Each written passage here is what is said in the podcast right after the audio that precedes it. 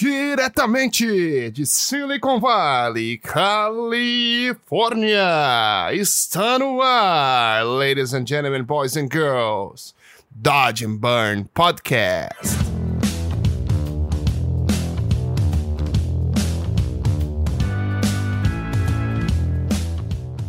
Fala galerinha! Sejam bem-vindos a mais um episódio do Dodge and Burn Podcast. Eu sou o seu host, Hugo Seneviva, e essa semana eu bati um papo com Luciana Jordão. Para quem não conhece a Luciana, ela é diretora criativa da Koi Factory hoje em dia, mas ela tem uma carreira que vem de lá atrás, dos tempos que ela trabalhou na Segus Fly, foi sócia. E, cara, ela tem uma carreira incrível, incrível, incrível, incrível. Uma pessoa super gente boa. De um, bater um, a gente bateu um papo super legal. Foi muito legal conhecer ela pessoalmente. Eu já era fã fazia algum tempo. E eu acho que vai ser muito interessante para vocês a gente trouxe mais uma mulher dessa vez. E a Luciana é uma profissional incrível. Ela mora em Nova York hoje em dia e ela tá a comando da Koi Factory junto com meu brother Paulinho Visgueiro. E cara, a gente vai bater um papo super legal sobre animação 2D, animação 3D, muita coisa sobre mercado. A Luciana tem uma experiência gigantesca, então a gente vai contar uma história legal para vocês. Eu tô muito animado para bater esse papo com ela. E sem mais delongas, solta o som, DJ.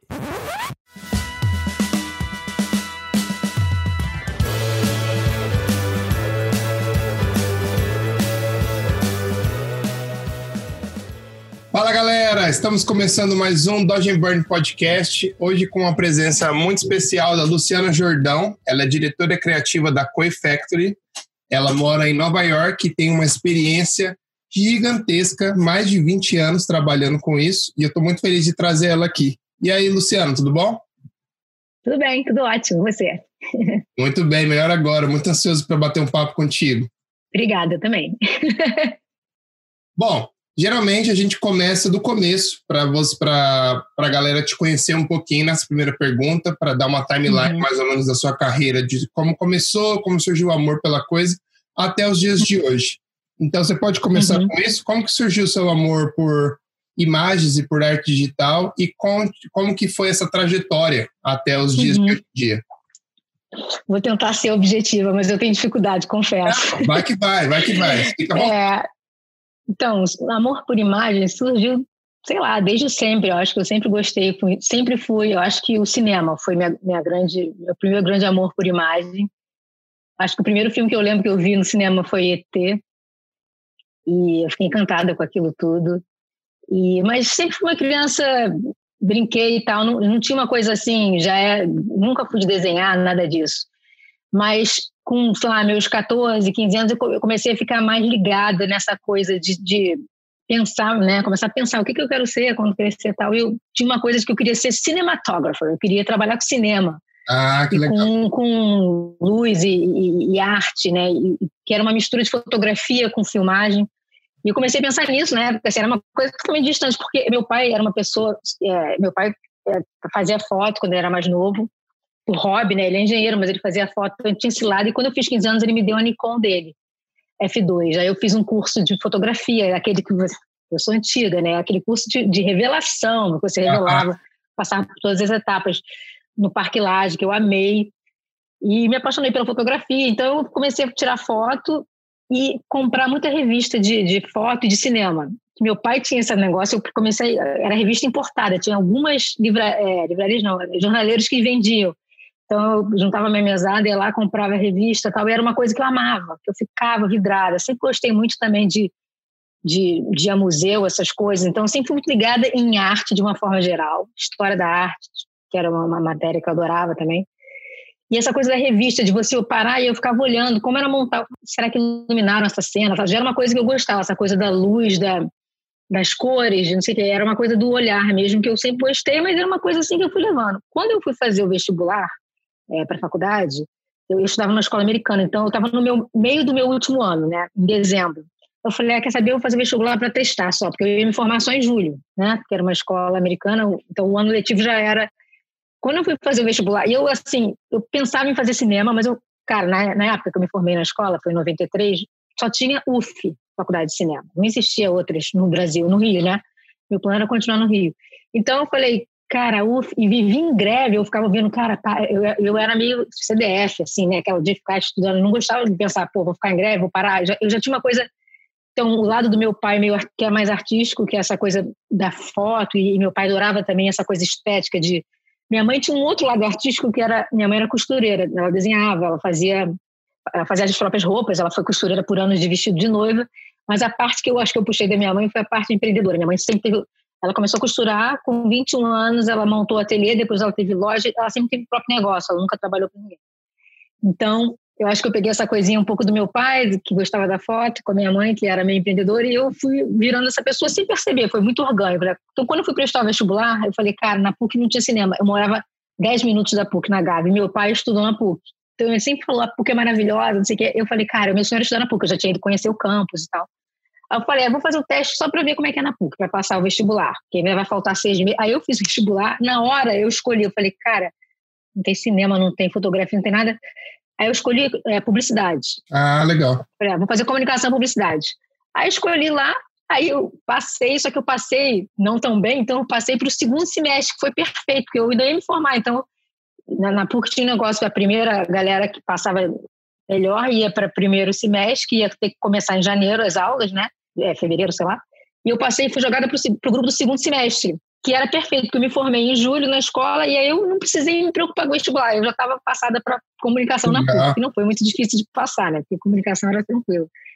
Aí entrei na PUC, fiz, foram quatro anos de publicidade, que os primeiros dois anos eu gostei muito mais do que os últimos dois anos, que os primeiros dois anos eram anos de aulas teóricas que eu amava, que era filosofia, antropologia, sociologia, e as aulas práticas, que era de publicidade, que era mídia, artes de não sei o quê, era uma coisa ainda meio, meio, meio mais ou menos na PUC, sabe? Assim, tive professor de maneiro, tipo, meu professor de cinema era maneiríssimo, eu, de todos aqueles clássicos, Citizen Kane, adorava debater sobre isso, mas assim, a parte praticamente de publicidade ou de arte digital que eu aprendi foi, na, foi depois, foi na prática, não foi na, na minha aula de publicidade que eu tive.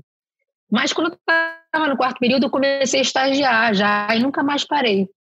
Eu, eu tinha essa coisa meio de ser responsávelzinha, de querer, já, já, já de querer fazer. Eu vi uma galera que ficava jogando é, buraco, trunca, sei lá, no, no pilotismo da PUC, e aquilo me dava uma aflição, porque eu falava: caraca, cara, eu tô, tô aqui pagando para aprender. E eu saía da PUC, ia fazer o meu estágio, meu primeiro estágio foi um professor que me, da PUC que me indicou para um cara que tinha uma produtora cultural. Eu ganhava 50 reais por mês para ir para esse estágio. Eu pagava, né, para ir para o estágio, para falar a verdade. É, mas eu adorava, foi uma experiência super legal, porque eu, eu, montava os projetos culturais. E eu já tinha essa coisa que eu ia falar, que eu sou meio. Tem esse lado que eu, da, da direção de arte, que eu gosto de imagem, e eu sempre tive um lado da, da tecnologia que me encantou. Então, eu sempre uma pessoa bem assim, dividida no meio, né? Então eu eu eu adorava, cara, o primeiro PC que eu tive, né, que era um, era um meu pai, eu pedi, meu pai me deu é, era um BM, sei lá qual era o computador, mas era um computador que já já era veio, eu instalei CorelDRAW, descobri um lugar que tinha um CorelDRAW, eu não conhecia no Photoshop. E todos os trabalhos da PUC eu fazia já era sempre na minha casa, porque eu morava perto, e eu falava, não, vamos montar, porque eu quero montar. As pessoas, cara, só escrevi um doc, um Word. Eu falei, não, não, vou fazendo PageMaker, que era o programa ah, da Adobe que, era, que existiu antes do. Né? De edição antes de texto, que virou o InDesign. É, exatamente, o PageMaker. E eu amava, eu ficava perdendo. Gente, para! Vamos fazer só te respondo, porque a publicidade tinha uma, uma coisa ou outra que era uma matéria maneira que dava para, por exemplo, a gente teve que teve uma matéria que a gente teve que fazer uma revista. Ah, a gente fez uma revista de moda. Eu fui a editora, eu, eu peguei as fotos, meu amigo tirou foto, os dele tirar foto, uma outra foi a modelo, a outra a gente escreveu. E eu adorei essa parte de fazer a parada acontecer, né? Eu falei, eu falei pô, é maneiro, tô gostando disso, não sei o quê. Aí, só que aí, nesse caminho, foi tudo muito orgânico, assim, não foi, eu pensei, minha, meu plano de carreira é esse, sabe? Nunca foi uma coisa, assim, super pensada. Só que depois desse estágio, eu fiz um estágio numa pequena agênciazinha de um amigo meu, amigo do meu irmão. Eu fiquei, sei lá, uns dois meses lá, e lá eu conheci o Photoshop. Ah. esse cara era um, mexia pra caramba no Photoshop, já era o Photoshop, eu acho que um ou dois, assim, era super no começo ainda.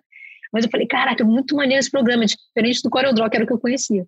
Aí, beleza, aí depois eu, desse segundo estágio, eu fui para um terceiro estágio, que foi o Infolink, que era um provedor de acesso, que eu entrei lá e eu já estava gostando muito dessa parte estava surgindo a coisa de, de, de, HTML, a linguagem de HTML, de ah, internet, não sei o quê. Eu comecei a estudar isso, tanto que quando eu me formei na PUC, depois eu fiz um curso de pós-graduação de um ano que era de programação de computador. Então, aprendi as linguagens básicas, é, COBOL, depois Java, é, várias, várias, coisas que eu, hoje em dia eu não sei nada, né? Assim, eu consigo entender o básico, mas assim, não pratiquei. Mas na época tinha HTML, não sei o quê. Então eu, eu comecei a ir para esse lado meio de web, assim, né? Nesse, uhum. nesse, nesse provedor de acesso. Mas eu, eu era web designer lá, então eu fazia o Photoshop, né? tipo as imagens recortadas, uhum. fazia um botãozinho na, da página e fazia a programação em HTML das páginas desse provedor. E eu estava vendo, eu, eu assisti de carteirinha a internet surgindo, né? Assim, do jeito que ela é hoje. Eu vi o começo pois de tudo. É, eu né? usava modem, fazia aquele barulho para discar, cair. Eu passei por todo esse começo da, do que a gente tem hoje. Então foi muito maneiro e eu ficava encantada com isso. Então eu tinha essa coisa assim, eu gostava de Photoshop, mas eu gostava da coisa de programação. Aí, nesse, enquanto eu trabalhava no Infolim, em determinado momento, a, a minha chefe falou: olha, a gente precisa fazer um, mandar para os nossos clientes, que os clientes eram pagavam para o Folink para ter acesso à internet e ah, ter uma entendi. conta de e-mail na época, não sei o quê. A gente precisa mandar, mandar para os clientes, eles não sabem configurar o e-mail, na época era Eudora, sei lá, tinha vários programas que não era, não existia Google, nada disso. Então, a gente tinha que fazer tipo uma aulinha, um multimídia explicando para o cliente, ó, você clica aqui, então eu tinha que fazer uma animação, fazer um negócio assim. Só que ela falou, cara, eu queria contratar alguém, você tá aí, uma pessoa. Aí não, aí nisso, ainda tem essa coincidência. O Flávio Mac, que você conhece, que foi uhum. sócio da Sigos, é, ele trabalhava na Twister, que era uma produtora de 3D do, do Rio. A Twister e o Infolink teve uma época que dividiram a sala e meio que fizeram uma parte que a gente eles queriam começar a fazer site para clientes grandes. Nosso primeiro grande cliente foi o Didi Mocó, que a gente fez o site do, do, do Renato Aragão, que, que tinha um 3D que o Flávio fez, e eu fazia parte toda do site, não sei o quê. Só que aí, voltando para poder, poder chegar na Sigos, como é que não, surgiu? Vai, vai que vai. Aí, isso eu já estava, eu me formei já, já estava formada na faculdade, já estava trabalhando no Infolim como web designer lá tal. Aí a minha chefe falou, a gente precisa desenvolver uns multimídias para mandar para os clientes. A gente quer, tem alguém para indicar? Aí o Flávio indicou nessa época, o Fabiano Feijó, falou: ah, meu primo sabe fazer isso, tal. Chamou o Fabiano e passaram o job Fabiano. Aí eu fiquei responsável para tocar o job com ele, eu como meio que cliente. Só que o Fabiano, ele, ele já era um freelancer super conhecido no mercado, né? Ele de publicidade, ele trabalhava já para várias agências, ele, foi, ele, ele sumia, não respondia. E aí minha chefe falou, cara, cadê esse cara? A gente precisa andar com isso. Aí ela falou: a partir de agora eu quero que você vá acompanhar ele lá no estúdio dele. Em vez de você estar tá fazendo mini reuniões, você vai lá e acompanha. Aí eu comecei a ir para o estúdio dele. Um dia chegou e falou assim para mim: você quer aprender a mexer nesse Director, que era o programa? Foi o pai do Flash, o Director, ah, que você foi falar.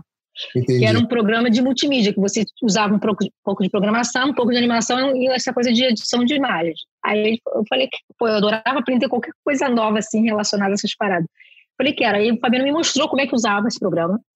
Aí ele falou, aí ele fez, eram tipo assim, cinco filmetezinhos de, de para mostrar demonstração de instalação de coisas para o cliente. O Fabiano fez o primeiro, eu fiz os outros quatro, ou seja, que eu massa. fiz o trabalho para ele, que ele passou para mim e eu falei, eu ia fazendo, e eu amei, porque eu estava aprendendo ali e tal.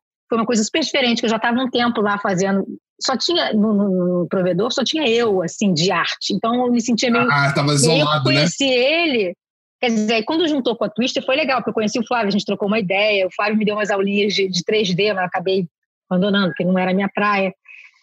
Mas aí eu conheci o Fabiano, e o Fabiano me conheceu, aí ele falou, cara, você não quer vir trabalhar comigo? Eu estou muito tempo procurando uma pessoa para trabalhar comigo, porque estou com muito trabalho de agência de publicidade. Eu falei, não, eu estou seguindo aqui, eu era toda caretinha, não, estou aqui seguindo essa carreira aqui de web design, eu vou sair muito. Eu acabei de terminar o meu esse curso que eu fiz de programação, eu fiz um, me formei em 97, depois entre 97 e 98 eu fiz esse curso na PUC, que era todos os dias e aos sábados. Era um curso super intensivo Caramba. de pós-graduação de, de, programação.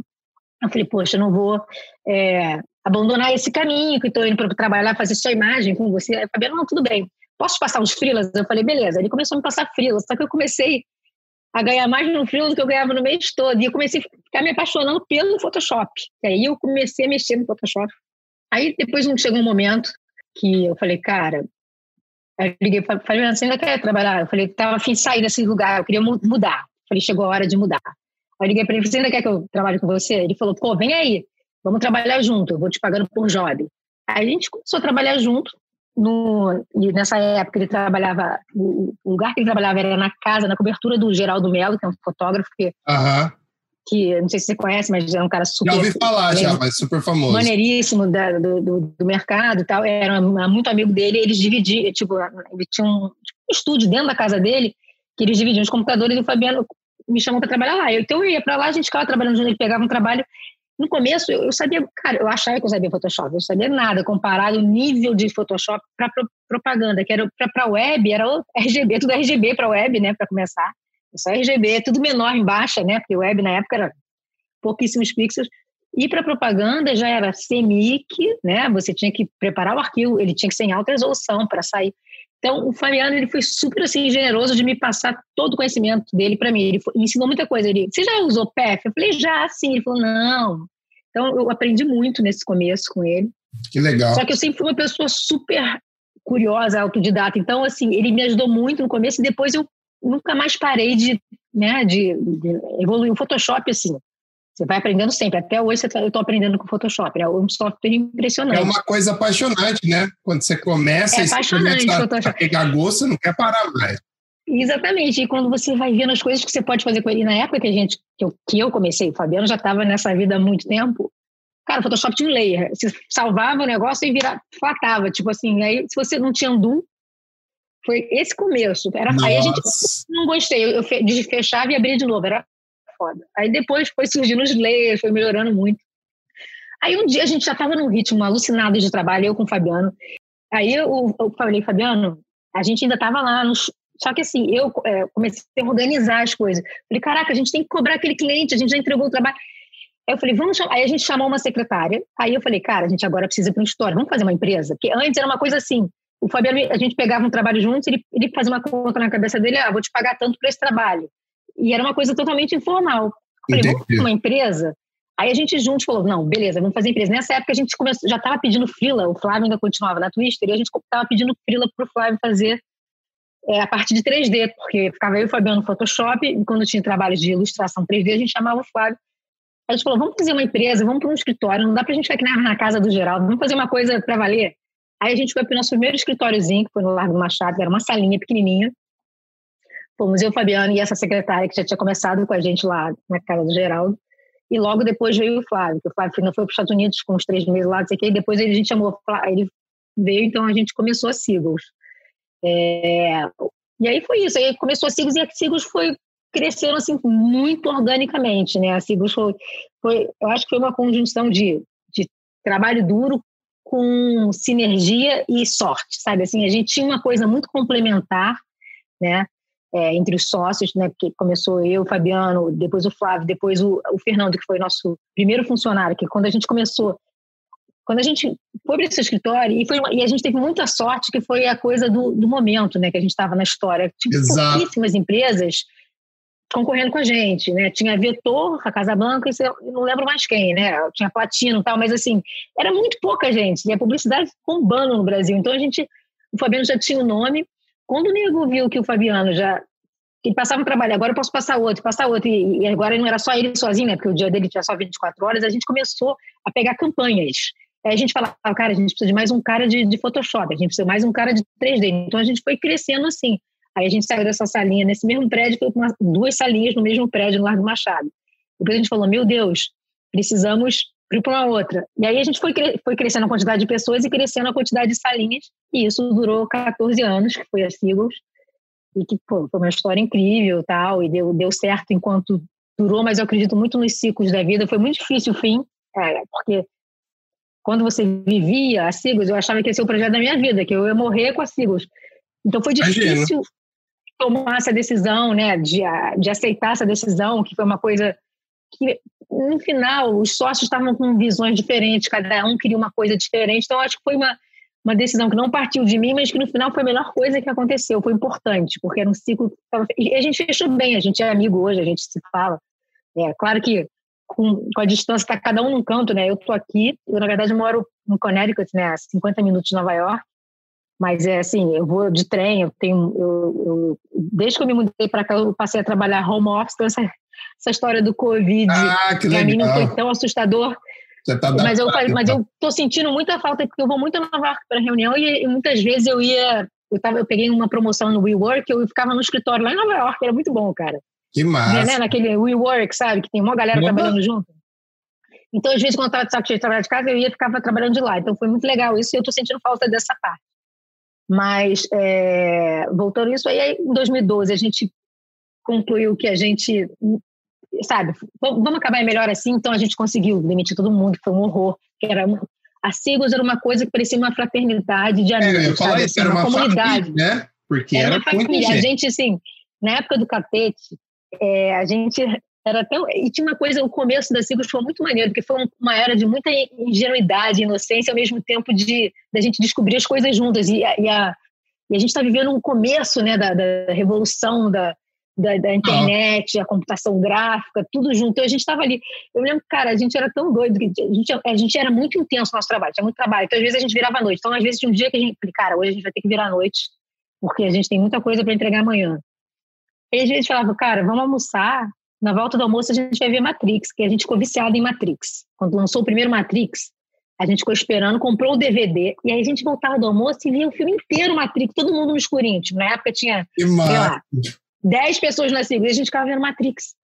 Aí a gente voltava a trabalhar, porque a gente já sabia que a gente estava ferrado em virar a noite. Então, assim, a Sigos teve essas coisas muito maneiras, assim, era, era, era como se eu estivesse indo para a faculdade, sabe? Era muito legal. Uhum. E a gente era muito novo, né? Eu comecei a Sigos é, eu tinha acho que 23 anos. Caramba! Então, assim, é, eu me formei, eu estava no eu me formei, me formei com 22, com 23 foi quando eu fui trabalhar com o Fabiano para valer e a gente começou a Siglos.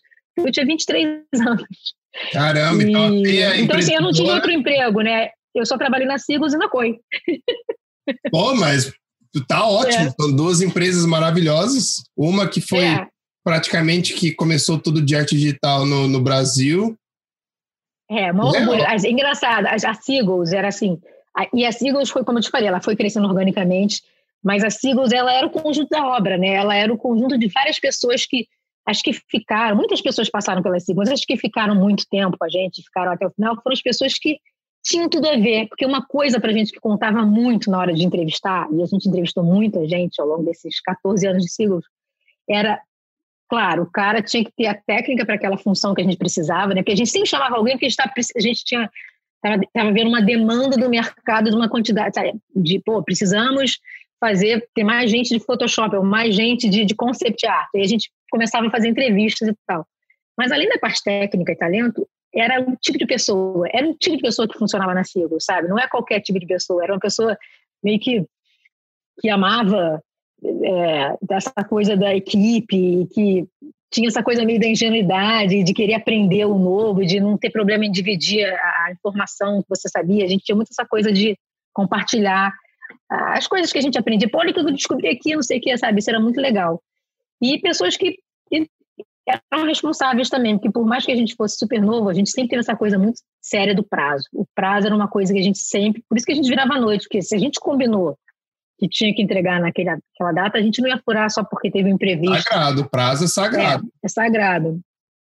Aí na Sigos, é, a Sigos ela foi crescendo, né? então a Sigos quando começou a gente fazia praticamente só print, né? manipulação de imagens, ilustração em 3D, e começou o 3D. E aí o Flávio, a gente ficava tentando, o Flávio ficava fazendo uns experimentos mirabolantes e maravilhosos, e a gente ficava tentando mostrar, a gente quer fazer animação, mas no começo da Sigos a gente não animava nada. Mas uma coisa que eu fiz na Sigos é eu queria. Então, a gente, quando começou a Sigos, a gente falou assim, cara, né, quando a, gente, a Sigos tomou, tomou forma e ter gente, a gente falou, vamos, vamos ter três áreas: a área de print, que era manipulação de imagens, ilustração 3D para campanha publicitária de mobiliário urbano, de revista e tudo que é impresso.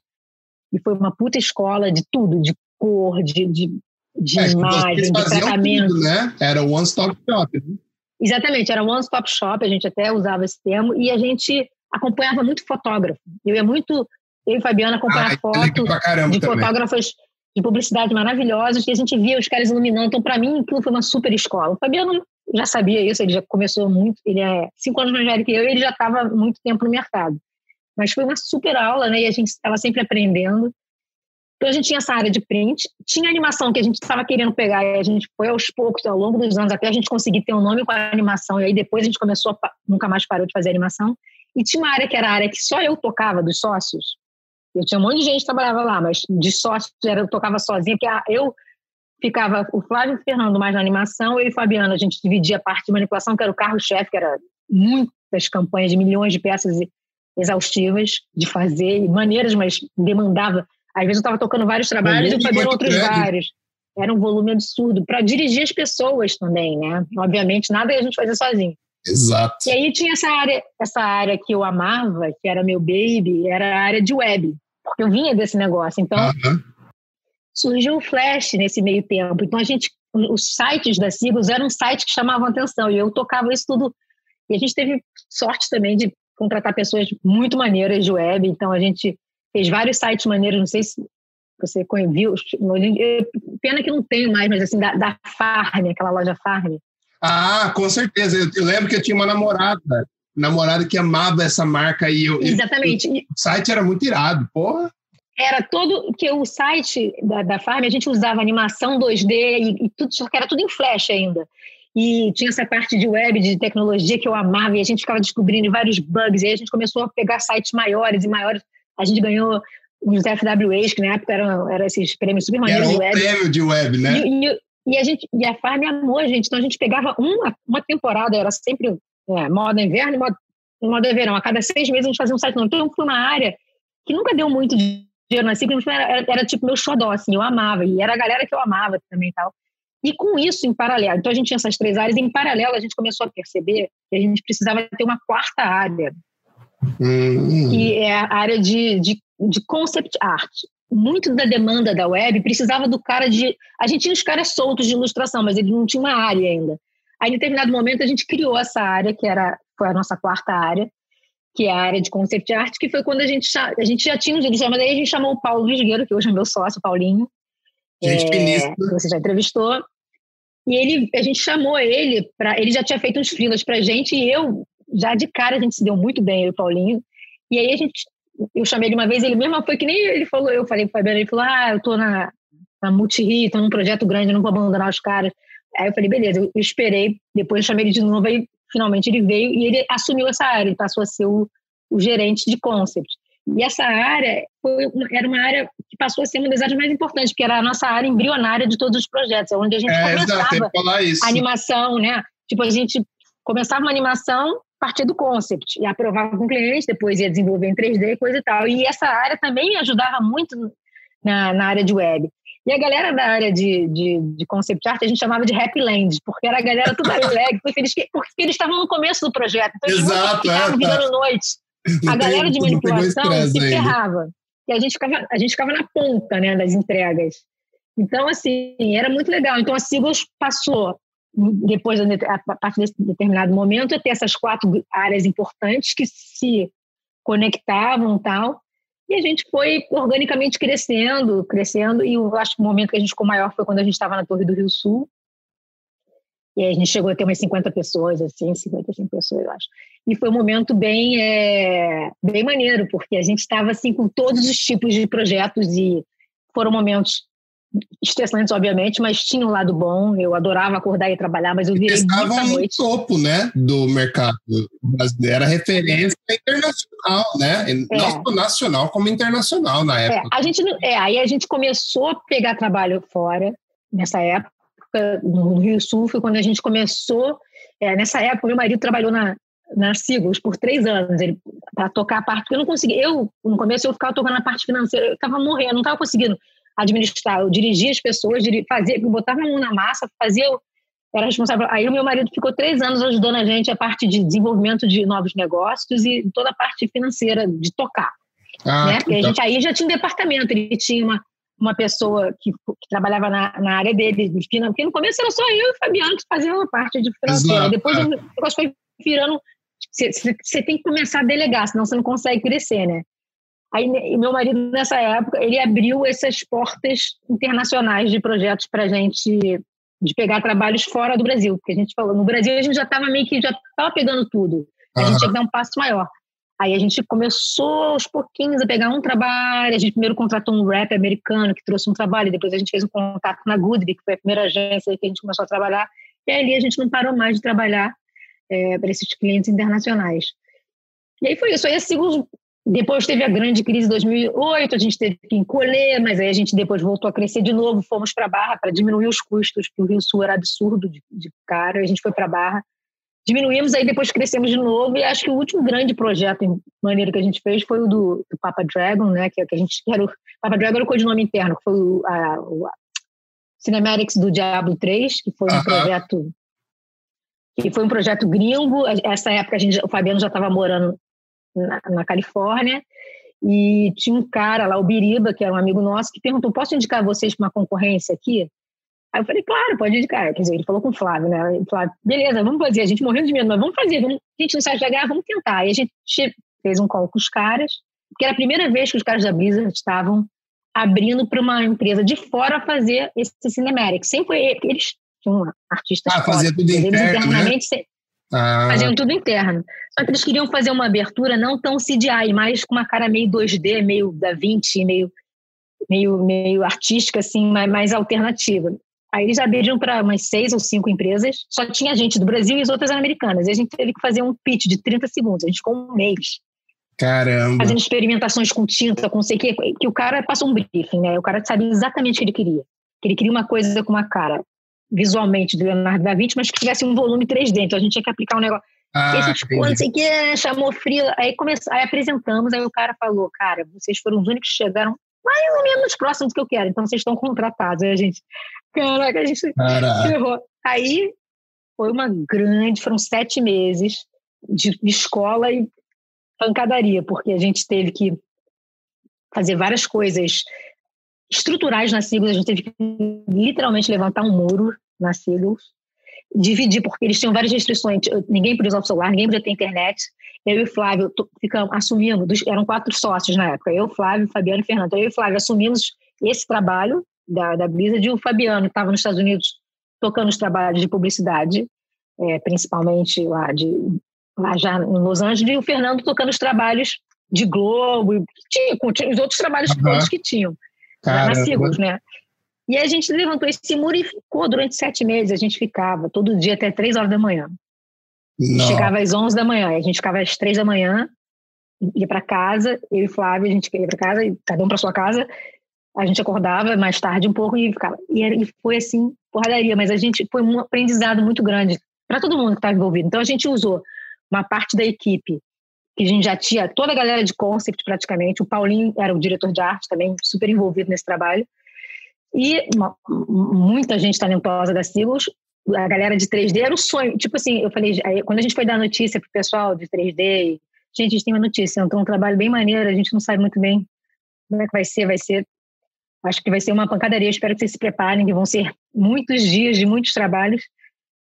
Aí eles, qual o trabalho? Aí eu falei assim, Diablo 3. Menino, eu tô morrer. Meu Deus, meu sonho, eu tô esperando há 10 anos, oh. desde o Diablo 2.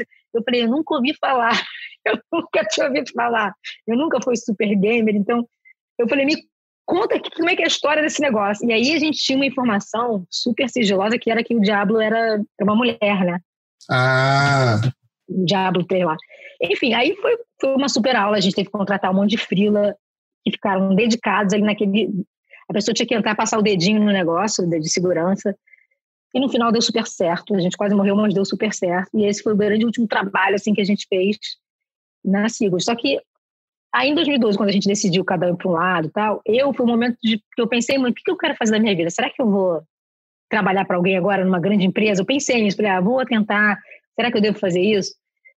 Eu pensei, pensei, pensei, falei, cara, eu acho que eu não quero ainda fazer isso. Eu acho que eu sou muito empreendedora, sabe? Eu gosto de estar na, na frente do remo lá com a galera. Eu adoro ter uma equipe. Eu, eu sofro de estar trabalhando sozinha aqui na minha casa, né? Eu sinto uma falta do dia a dia com a galera. Então, eu queria continuar com isso, tá? Na frente do negócio. Aí eu falei, comecei a conversar com o Paulinho, né? Que a gente estava. Paulinho, nessa época, já tinha virado sócio, porque um ano antes da Cigos acabar, a gente chamou o Paulinho que era o nosso lead de 2D concept, para ser sócio. Então a gente já estava conversando para caramba tal. A gente a, a, gente realmente concluir e acabar, a gente fez várias reuniões entre sócios, né? Vamos acabar, vai ser assim, vai ser assado. E aí o Paulinho, e o Paulinho a gente já estava muito conectado nessa época. A gente fazia muito trabalho juntos dentro da Sigos, né? Ah, entendi. A gente começou a conversar, pô, né? Porque nessa o Flávio já tava, já ia para Globo, o Fabiano já estava nos Estados Unidos, o Fernando eu não sabia muito bem o que fazer. E eu comecei a conversar com o Paulinho, eu falei, cara, se a gente tivesse uma Sigos menorzinha, uma coisinha, que a Sigos realmente no final estava muito puxado para todos os sócios, era muito estressante, porque a gente tinha um navio gigante para manter ele vivo, né, para pagar todas aquelas contas, fazer to... e a gente tinha muito volume de trabalho, mas era para a gente manter aquilo era muito cansativo fisicamente, né? Imagina. Eu estava trabalhando nesse período, eu tive dois filhos, né? Enquanto Nossa, você com filho ainda, caramba. Filho pequeno, então assim, eu parei de trabalhar três dias depois meu filho nasciam, sabe? Assim, eu nunca parei. Eu fiquei, quando eles nasciam, eu ficava, fiquei três meses em casa. Depois eu voltava a trabalhar no meio período, mas assim, então assim, foi uma vida muito puxada, né? Então nesse momento que a gente, 2012, que todo mundo já estava meio, caramba, vamos, não sei o quê, eu e o Paulinho a gente começou a conversar, falou, vamos fazer uma coisinha pequenininha. E nessa época, quando eu comecei a fazer o, o, o Diabo, antes a gente tinha, eu já tinha feito um outro filme que foi um filme do do Willie the Tourist, que foi um filme pro, pro, bono, mas foi muito legal. Foi um filme que meio que caiu no meu colo. Eu, eu dirigi junto com a Lu que é uma grande amiga minha que também trabalhava na Sigos. Meio que na Sigos estava todo mundo ocupado com alguma coisa, a gente acabou fazendo esse filme juntas. E, e eu comecei a ver que eu estava mais apaixonada por isso, por essa parte da animação, né? E não mais tanto. A manipulação já estava meio saturada de fazer print, porque print as imagens iam, voltavam, iam, voltavam, era tudo alta resolução. Eu queria, comecei a amar essa coisa da, da, não ser tão alta resolução e você vê uma coisa em movimento, mais longa uhum. tal. Aí quando eu comecei a conversar com o Paulinho, e o Paulinho era concept art, mas ele sempre estudou animação 2D e tal. Então a gente começou a falar, cara, vamos fazer uma produtora de animação? Só de animação. Como se fosse assim, só de animação. Acabou que a gente montou a COI e a COI era animação e web, porque eu levei uma galerinha com ah, de web. Levou sua vertente ainda... também, né? é, aí a gente ainda pegou uns tra trabalhos muito legais de web. É, no, nos primeiros três, quatro anos de, de COI, a COI ainda tinha esse braço que a gente ainda fazia. Aí depois a web começou a ficar uma coisa muito mais difícil você pegar trabalho, porque quase todo mundo já faz, ficou uma coisa muito. Aí a gente começou a funilar só na animação, que é o que a gente é hoje, é basicamente uma produtora de animação. Claro que às vezes pintam um trabalhinho ou outro que é de print, mas a gente nunca pega a manipulação demais. A gente pega ou quando é uma ilustração, o produto uhum. final é uma ilustração, ou o produto final é uma ilustração 3D misturada com 2D, mas principalmente a animação. Eu e o Paulinho, 2012, conversando, falando, vamos fazer a COI. Aí a gente fez a COI, tipo assim, a COI fechou em outubro e novembro a gente, desculpa, a Seagulls fechou em outubro, novembro a gente já estava foi no mesmo, estava no mesmo lugar, né, a gente eu estava ainda usando o escritório da Simples quando comecei a COI com o Paulinho. Ah, que e aí a gente, o Fernando Roy, ele ficou um ano, ou um ano e meio, não lembro quanto tempo com a gente. Eu falei, Fernando, vem com a gente, eu preciso de alguém de 3D, porque o Paulinho, a gente mexia no 3D. Eu mexia o Paulinho concept art, é, Photoshop, nós dois, e, e After, mas a gente não tinha ninguém de 3D. Aí chamamos o Fernando, o Fernando ficou com a gente, até que um dia o Fernando falou, Lu, fui chamado para ir para a ILM, meu sonho. Eu falei, pô, vai lá, né? vou falar não, né? Que o Fernando, quando acabou a Sigos, ele ficou meio assim, a gente é muito amigo. Eu falei, Fernando, vem com a gente. Ele falou, vou ficar. Ele foi ótimo, porque ele ajudou a gente a começar a coi com a... pegando. A gente fez várias animações maneiras com o Fernando. Quando o Fernando me avisou, ele avisou com uma boa antecedência, então eu comecei a procurar uma pessoa para substituir ele, que eu precisava de uma pessoa generalista. Aí foi quando eu encontrei o Léo Fleury, que hoje já é sócio. Quando ele entrou, ficou um tempo trabalhamos com o lead de 3D na COI e hoje em dia é, é o nosso terceiro sócio. Né? Hoje em dia a COI tem eu, Paulinho e Léo. E a COI tem quanto tempo? A COI já tem oito anos, cara. Oito é anos. muito louco isso. Porque a Sigos durou 14, a COI já tem oito anos. Então, assim, passou muito rápido. Nossa, e só pelo, pelo esse começo de conversa dá para notar que a sua veia empreendedora é forte. Eu adoro. Nossa, eu acho muito massa isso. Muito é, massa. Eu, eu, tentei fugir disso, mas acabei ficando na COI, assim, Cara, realmente, você ser empreendedor no Brasil é tipo um. é quase um milagre. Você tem que ter muita vontade de ser empreendedor, porque tudo joga contra, é muito difícil, né? Assim, é. Por exemplo, é, hoje em dia a, gente tem tudo certinho, todos os softwares. É caríssimo, por causa o dólar sobe e os softwares. E hoje em dia tudo é subscription, né? Então, assim, é, você é um business, é um modelo de negócio que é caro de manter. Você tem que ter um computador bom, você tem que ficar tá sempre se atualizando. Então, é difícil você se manter. E a gente sempre foi muito certinho. Então, para se manter certinho, se você manter, fosse, né, de qualquer maneira, é mais fácil, mas você ter tudo certinho é bem difícil. Então, hoje, o modelo de negócio da COI já mudou um pouco. Hoje em dia, a COI, quando começou, começou pequenininha, eu, Paulinho Fernando, e a gente trouxe algumas. O Harry, que é, um, é, é o Marco Teixeira, que é um super artista, ele era da Sigos, ele veio com a gente para a COI. O Igor Maia, que era da área de web, o, o, várias pessoas maneiras vieram com a gente e fizeram a COI pequenininha. Aí a COI foi crescendo. Mas eu sempre assim, não quero crescer muito, não quero, que eu estava um pouco traumatizada daquela coisa gigantesca que era manter a Seagulls, né? Era muita gente para a gente bancar lá e rodar a coisa. O que eu queria era poder escolher os trabalhos. Na Seagulls a gente já não podia mais escolher. A gente pegava tudo que era Vinha a campanha de a gente, caraca, vamos fazer maço de cigarro, L'Oreal, aqueles trabalhos de, de, manipulação que. Mas a gente tinha que fazer porque a gente precisava fazer o volume. A cor a gente podia escolher, porque a gente era bem menor, não era uma. Né, eu conseguia manter melhor. Só que a cor chegou a crescer, chegou a ter umas 15 pessoas, acho que foi o máximo. Depois a gente deu uma enxugada, e hoje a gente está bem menorzinho. Hoje somos, acho que, nove pessoas ou oito, porque a gente descobriu esse modelo que é o melhor modelo do mundo para a gente, que, que, que, é o viável, né, para você sobreviver, que é trabalhar com freelancer. A gente tem um banco de dados assim enorme de, de com categorias de frila, com estrelinha, quantas estrelas tem cada frila, qual é a expertise melhor para qual trabalho. Caramba, que massa. Então, isso é muito legal, porque a gente trabalha com pessoas que estão muito, sei lá, quase todos são brasileiros e mas muitos estão espalhados no mundo, muitos que foram da Sigos, muitos que que foram de outros lugares, mas que alguém indicou, as pessoas vão indicando e a gente vai guardando e a gente vai chamando, e é muito legal isso, porque você fica muito mais flexível, né, como empresa, você fica mais saudável também, então a gente Exato, consegue... Não tem gasto, gasto é, todo mês, né, com estrutura, exatamente. coisa que você precisa. A gente tem o gasto todo mês, mas é bem mais reduzido. Exato. Na época da Sigos, a gente tinha um gasto todo mês muito grande, e a, a, o problema da, do nosso business, que a gente tinha na Sigos também, é a gente não tem contrato. A gente já era muito conhecido, então chovia trabalho para a gente, mas assim, a gente, tem, a gente tinha garantia de que o dinheiro ia sair de custo, mas a gente não tinha garantia de entrada de trabalho. Entendi. Mas é por a gente ser conhecido na Sigos, e a gente, quando a Sigos acabou, foi quando a gente percebeu o quanto querido a gente era no mercado. A gente sabia que a gente era conhecidinho assim, mas quando acabou, que a gente recebeu uma chuva de e-mails, de por como assim? A galera que a gente fazia palestra, né, na época da Sigos algumas, mas o nosso palestrante oficial era o Fernando Roy. Isso foi uma coisa muito legal, porque ele disseminou muito o conhecimento que a gente desenvolvia na Sigos para essa galera que estava começando em faculdade. E essa galera de faculdade virava depois os nossos clientes, diretores de arte, né? Eles cresciam vendo essas palestras. Então, quando a gente acabou, uma galera assim acabou para mim, não faz sentido no Brasil, não, não, não, foi super emocionante ver aquilo, aquela enxurrada de emoção lá. Pô, imagina, vocês foram, vocês foram, parte de uma revolução de arte digital.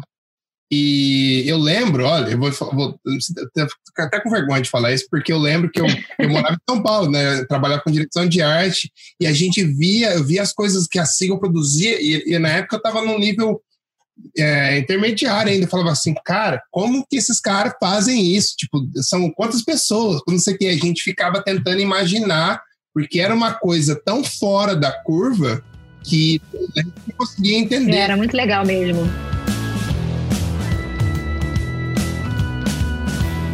Eu, eu ia até é, perguntar uma outra coisa. Vocês têm noção do tanto que vocês contribuíram para essa nova geração que veio depois de vocês, que se apaixonou por arte digital e mergulhar nisso? A gente tem um pouquinho de noção, né? Porque no fim das siglas a gente recebeu muitas, mas assim, era uma quantidade de mensagens assim, de, de chorar mesmo. Isso foi emocionante. Mas o que me impressiona é que a Sigos acabou em 2012. E até hoje é uma coisa absurda. Quando eu vou, às vezes, visitar uma agência de publicidade, isso no Brasil, né? Aqui nos Estados Unidos, a Sigos não é conhecida. Assim, mas, não, assim, algum diretor de arte, outro sim, mas assim, no Brasil mesmo, Cara, até hoje, quando você vai pegar um trabalho, aí tem um cara que está numa. Você vai num, num escritório de design ou de. de era da, Cara, é muito é impressionante, que até hoje as pessoas lembram dessa. Isso me impressiona. E ano passado eu fui na Unhide, aquela feira ah, que o pessoal do, da Light Farm faz. O pessoal da Light Farm. É, já tinha tido uma, eu, a primeira vez que eu fui foi ano passado. Cara, eu fiquei chocada a quantidade de pessoas que vinham falar. A gente tem uma foto lá, que tinha uma galera que estava na feira, que tinha sido da Seagulls um dia, Fizemos uma foto Seagulls lá. Fernando deu palestra lá. Foi muito maneiro ver essa, essa coisa que ainda vive da Siglo, sabe? Ainda vive, é impressionante até. Porque disseminou, né? Disseminou, não disseminou, só. exatamente. Como é, eu acho que em algum momento vai acabar. Tipo, uma geração super nova já não vai ter mais ouvido falar. Mas, assim, tem muita gente ainda no mercado que lembra da época das siglas, né? E é realmente é impressionante mesmo, é muito legal. Isso dá um orgulho mesmo, muito orgulho. Imagina, vocês construíram isso do nada, do zero, porra. É, e não foi planejado, né? Isso que é legal. Sempre foi uma coisa muito. Eu acho que o nosso maior talento foi saber escolher as pessoas para trabalhar para gente. Isso foi muito importante. Porque você vê, as pessoas que passaram pela segunda, elas estão hoje, tem muita gente maneira em muito lugar foda. Muito, é. muito. Então, isso foi uma, um grande talento nosso, eu acho. Saber usar, é, assim, saber selecionar as pessoas né, legais, assim, para as coisas legais, e que essas pessoas contribuíram, foram fundamentais para os trabalhos que a gente fazia. Né? Então, assim, era, era, era adição de talentos lá, e era muito legal. Não, me impressiona o tempo que vocês conseguiram manter essa galera junto, tipo, essa quantidade Exatamente. de pessoas que, que imagino que vocês, como sócios, às vezes olhavam e falavam assim, nossa, o que a gente vai fazer para essa galera continuar trabalhando aqui? Porque essa galera, é. você, vê, você, consegue ver o potencial, né? E as, e é. as pessoas Então, a gente tinha, assim, então, por isso que eu acho, acho que a gente teve a sorte dos 14 anos de vida da Sigos, a gente foi uma época muito boa na publicidade brasileira, que era o que mantinha a gente de grana, de tudo, de campanha de publicidade. É uma mistura de sorte, hard work, né? A gente trabalhava muito, a gente era muito dedicado, ah, muito tá. sério. E essa coisa de juntar os talentos, de ter essa sinergia com as pessoas certas na hora certa, de, de entregar esses trabalhos. Agora, um grande, uma, um grande desafio que a gente tinha e a gente sofria com frequência era, como a gente era muito vitrine, todo mundo olhava para si, sempre tinha alguém que chamava alguém cara que tava, começou lá como estagiário, estava bombando na segunda, ótimo cara, já estava assim, super independente, aí vinha alguém chamava ele, a gente não conseguia às vezes cumprir. Às vezes o cara vinha falar assim pra gente, cara, fui chamado para trabalhar em tal lugar, mas eu queria continuar, mas eles estão me oferecendo tanto, vocês conseguem? A gente, às vezes não conseguia, porque a gente tinha um limite, né? Exato. Então, esse era o desafio. Mas essa, ao mesmo tempo que isso era um desafio, acho que isso fez a gente ficar sempre nessa coisa de não não relaxar. Você não pode relaxar. Você não fala. Agora a gente nunca teve esse negócio. Cheguei no topo, eu estou aqui super bem. Bom, a gente as pessoas entravam no escritório, era um super escritório da Torre do Rio Sul, que a gente conseguiu um mega deal, por sorte, que era uma massa falida da Encol, então a gente não pagava, é, não era barato, mas assim, não era o preço do Rio Sul. Uhum. A gente conseguiu um, um, contrato de três anos que não era tão absurdamente caro, só que era uma vista né, de Copacabana, as pessoas achavam que a gente estava, e a gente assim, era super cara, a gente está aqui trabalhando, virando. Eu nem lembrava de olhar para o negócio, né? Então a gente teve muito essa coisa de. E a gente tinha essa coisa de as pessoas olharem e chamar os nossos profissionais que estavam na siglas bombando para ir para outros lugares. Às vezes o próprio profissional ia abrir o seu próprio negócio. E aí a gente, isso fez a gente que é sempre estar tá pronto para pegar uma próxima pessoa, entendeu? É assim, é, e começar de, de, de, novo. Muito, o mais legal que a gente tinha lá, eu acho, era essa coisa de a gente preferia pegar os caras do começo o cara como ah, estagiário, ah, assistente. Treinar, sair te formar, né? E o cara já fazia, já chega. A maioria das pessoas que foram sensacionais na Sigos começaram bem novas lá e foram crescendo junto com a gente com os trabalhos. Porque a gente também não tinha muito medo de desafio. Então, às vezes, pintava um trabalho e a gente falava, cara, como é que a gente vai resolver esse trabalho? A gente vai dar um jeito. Depois a gente resolve. Primeiro, tipo o Papa Dragon, do, a gente não sabia como é que a gente ia resolver aquela técnica que o cara queria, mas a gente fez um teste. Depois a gente teve que resolver de várias outras maneiras, mas a gente sempre teve isso. E na COI foi a mesma coisa. A gente pegou vários trabalhos. Na COI a gente pegou, no começo da COI, o trabalho que era é, o VR da, da Copa do Mundo. Não sei se você... Em 2014 teve a Copa do Mundo no Brasil e a Coca-Cola contratou a Wild Dreams, que era uma, uma produtora barra agência, e a Wild Dreams contratou a gente, que eles fizeram toda a parte técnica, e, e contratou a gente para fazer a parte de 3D na COI. Cara, foi uma coisa que a gente nunca tinha feito na vida o Léo assim, cara, como é que a gente vai fazer? Eu falei, a gente vai dar um jeito, vamos pegar, depois a gente resolve. E era a primeira vez que a gente fez um filme 360, né? Que era, era aquele óculos. Ah, né? você tem que fazer e o... o. cara, o cara tinha que. Era, era um cara participando de um jogo de futebol, só que a gente tinha que fazer, o cara olhava para o lado, tinha que ter um cara correndo aqui e o cara correndo atrás. Então era, era como se fosse um filme de 3D, mas 360. Cara. Difícil, mas foi super legal o resultado tinha filas, filas, filas e filas, né, porque a Coca-Cola fez um flagship no Maracanã. Que então, tinha filas quilométricas para assistir esse, esse negócio e foi um dos primeiros no Brasil que foi desenvolvido para essa tecnologia, que era no, bem no comecinho. É, eu ia falar né, isso, nessa Brasil. época o VR estava engatinhando ainda, né? Tanto que a resolução do filme que a gente fez era super baixa, não era nem Full HD. Porque não ah, tinha, o óculos não tinha desenvolvimento ainda para fazer uma puta resolução. Cara. Mas foi um trabalho desafiador maneiro também, entendeu? Então, assim, a gente sempre gostou dessa coisa de fazer coisas bonitas e desafiadoras.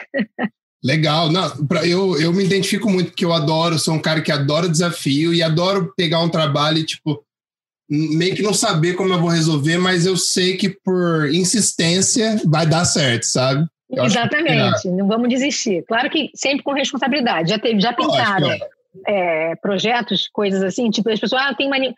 A gente sempre sonhou em fazer uma, eu e Paulinho, fazer uma coisa de conteúdo mesmo, por exemplo, fazer uma série animada. Mas, cara, todas as coisas que pintaram seria uma responsabilidade a gente pegar, porque a gente teria que montar uma equipe tão gigante e a verba nunca, nunca batia. Então, a gente também, por mais que a gente às vezes sonhe, a gente também tem responsabilidade, né? Então, a gente fala, isso aqui não dá pra gente fazer.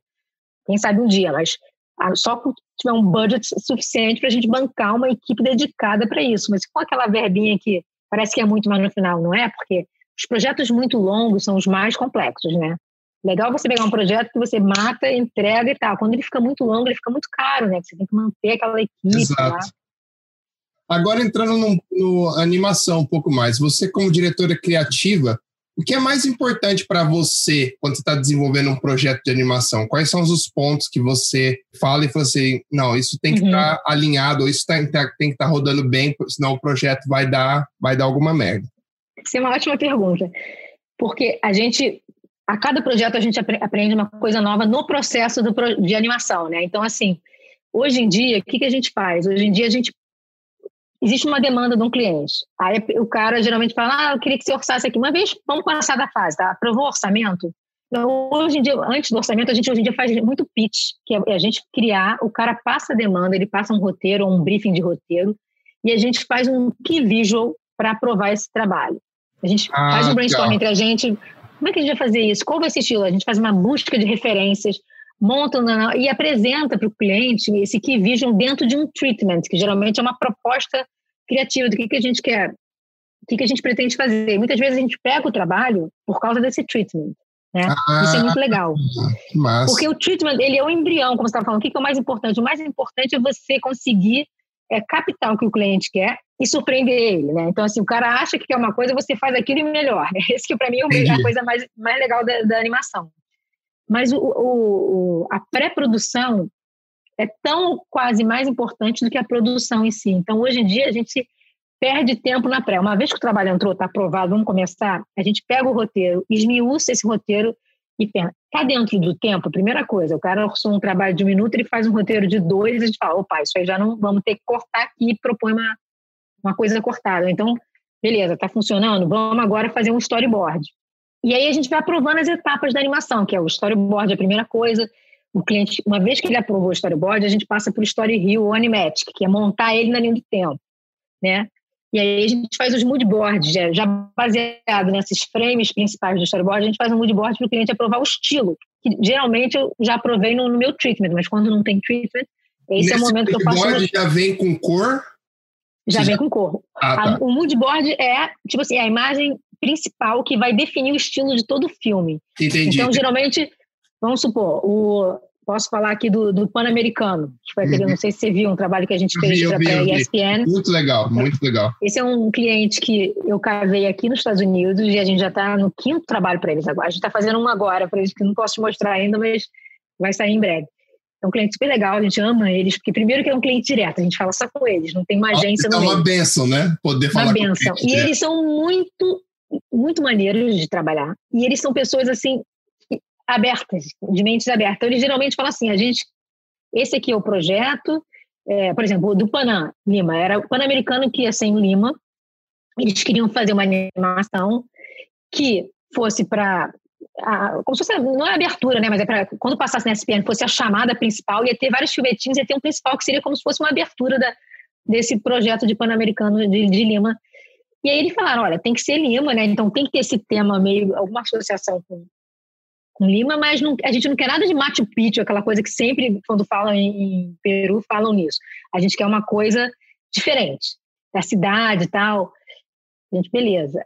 E a gente quer mostrar a evolução dos atletas e tem que ser esses esportes. Esse era o briefing, não tinha mais nada.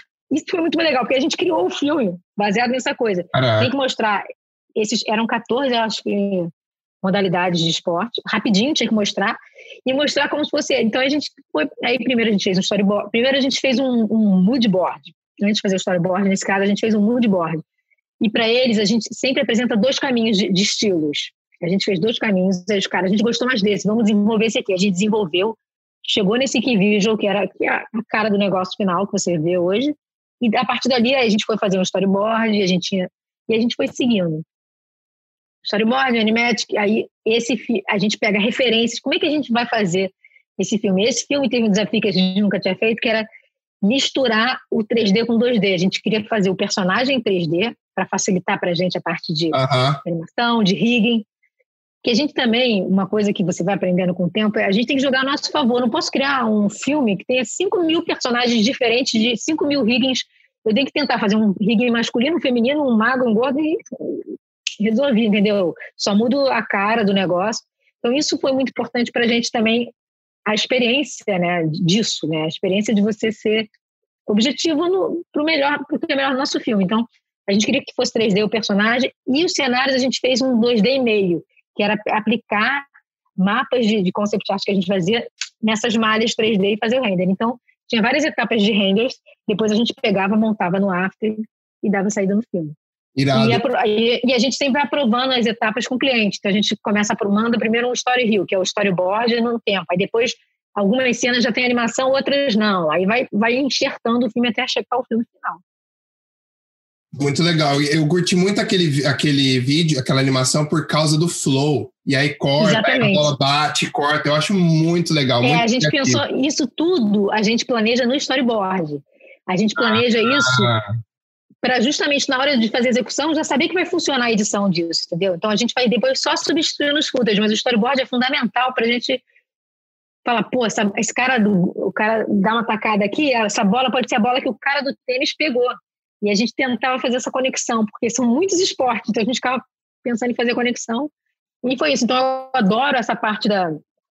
E aí, com isso, obviamente, é um trabalho de várias pessoas e dirigir as pessoas, dirigir o cara manda o work in progress, a gente olha, fala, ó, oh, isso tá legal, mexe aqui, eu adoro essa parte, né? Então, isso para mim, assim, é a parte que eu mais gosto hoje em dia na Coia, de, de fazer fazer um filme e dirigir o filme, né? E dividir essa coisa da, da do processo criativo com, com várias pessoas, né? Tanto com a nossa equipe, quanto com os sócios, quanto com os freelas. Os freelas às vezes dão uma sugestão que, são, que é, pô, por que a gente não pensou nisso, né?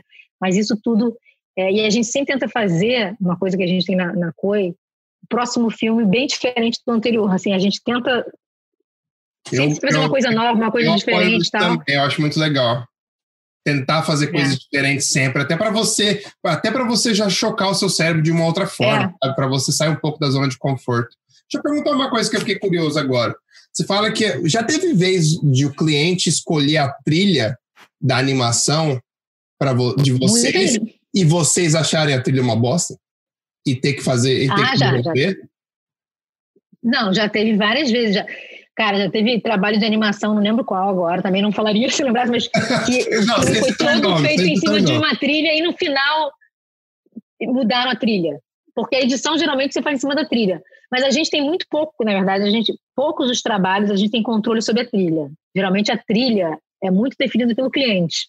Entendi. Né? Então a trilha é, às vezes o cliente fala, eu quero que você. É, meu irmão é músico, ele tem uma, uma produtora maravilhosa de. Faz, ele, a gente é super complementar, meu irmão. Meu irmão ele é músico, guitarrista, e ele tem uma produtora de áudio. Para publicidade. Então ele faz um monte de comercial. Então, quando eu posso, eu chamo ele para fazer para mim.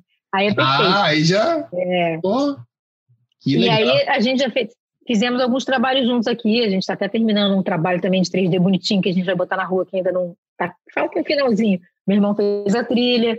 Então, assim, mas de uma forma geral é raro acontecer isso. Geralmente o cliente fala, eu já estou trabalhando com a produtora tal, essa aqui é a trilha, e assim vai, sabe? A gente não tem tanto controle sobre a trilha. Legal, legal. Agora eu quero entrar um pouquinho na parte de mercado. Como uhum. que você vê o mercado de, de arte digital hoje em dia para animação, mais para animação, no, no, caso de vocês da COI? Você percebe que está melhor, que tem uma aceitação maior das empresas hoje em dia, no Brasil e fora? Como que você Cara, é analisa é, esse mercado? Eu acho é, é, bem difícil, é porque é muito volátil. Tem, assim, eu acho que assim, teve, tem muita coisa de moda, por exemplo. Publicidade teve a época que a moda era tudo 3D, computação gráfica, sei que. Aí depois passou uma época que ficou é, mais 2Dzinho. E depois teve a época que o look era tudo meio YouTube, meio feito em casa, né? Agora a época é tudo Zoom. Propaganda aqui, tudo é como se fossem as pessoas fazendo na época do Covid.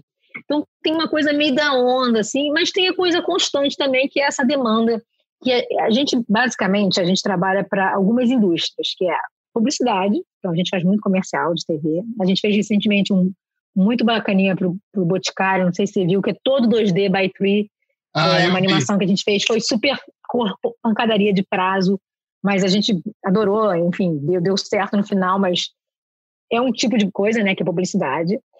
É, outra indústria que a gente trabalha muito é televisão, que é ESPN, Globo. A gente faz muita coisa maneira com o pessoal da Globo. A Globo ela tem uma equipe própria que faz, que a gente faz, só que eles têm muita demanda. Então, muitas vezes eles chamam a gente para trabalhar com eles. E a gente fez aberturas maravilhosas, que é um dos trabalhos, grandes trabalhos que a gente tem orgulho da coisa, são os trabalhos que a gente fez para a galera da Globo.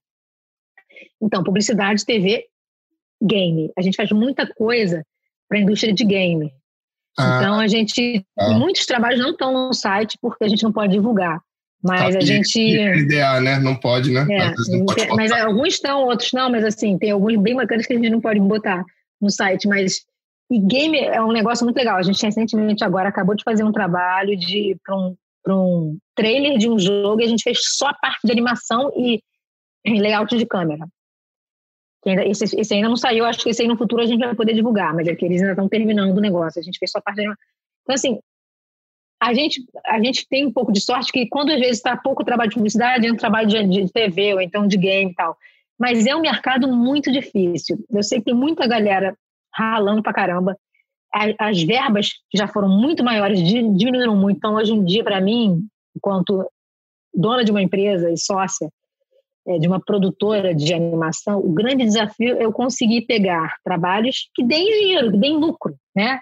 Uhum. pegar trabalho a gente consegue.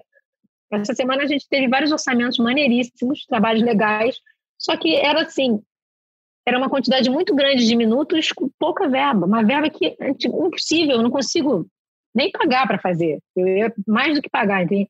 Então, o desafio, trabalhos tem, mas ainda é um desafio grande a gente conseguir poder falar. Então, tipo assim, eu fiquei super tentada de pegar essa animação semana passada. A gente, nós sócios, a gente conversou, mas a gente concluiu que financeiramente não dava. Então a gente tem que pensar na parte da grana, porque eu tenho que pagar os artistas que vão se envolver. E no final tem que sobrar um lucrinho para eu poder reinvestir na minha empresa, comprar Exato. equipamentos. Então, assim, hoje o desafio está esse, é conseguir saber, escolher os trabalhos que pintam. Que... E é assim, quando a gente faz orçamento, a gente tem uma planilha que a gente bota mais ou menos o que a gente estima de horas e estima de artistas envolvidos para poder ter uma coisa. Mas às vezes você estima errado. Então, assim, é difícil, né? Você, é uma, não é uma coisa muito palpável, que nem você fazer um pão. Dez pães custam tanto, você sabe os ingredientes. Né? O que a gente faz é animação. Então, às vezes a gente estima para baixo. Tem muitas variáveis que podem mudar durante o processo. Né? Exatamente, né? muitas variáveis. Às vezes o cliente começa a atrasar e demora. E, mas a outra coisa também é que hoje a gente está no Brasil e aqui, eu estando aqui, então a gente tem essa, essa coisa que ajuda também. Então, eu pego trabalho no Brasil e a gente pega trabalho aqui também, que legal. Tem, tem os clientes aqui já. Ainda estou aqui, eu estou aqui há quatro anos.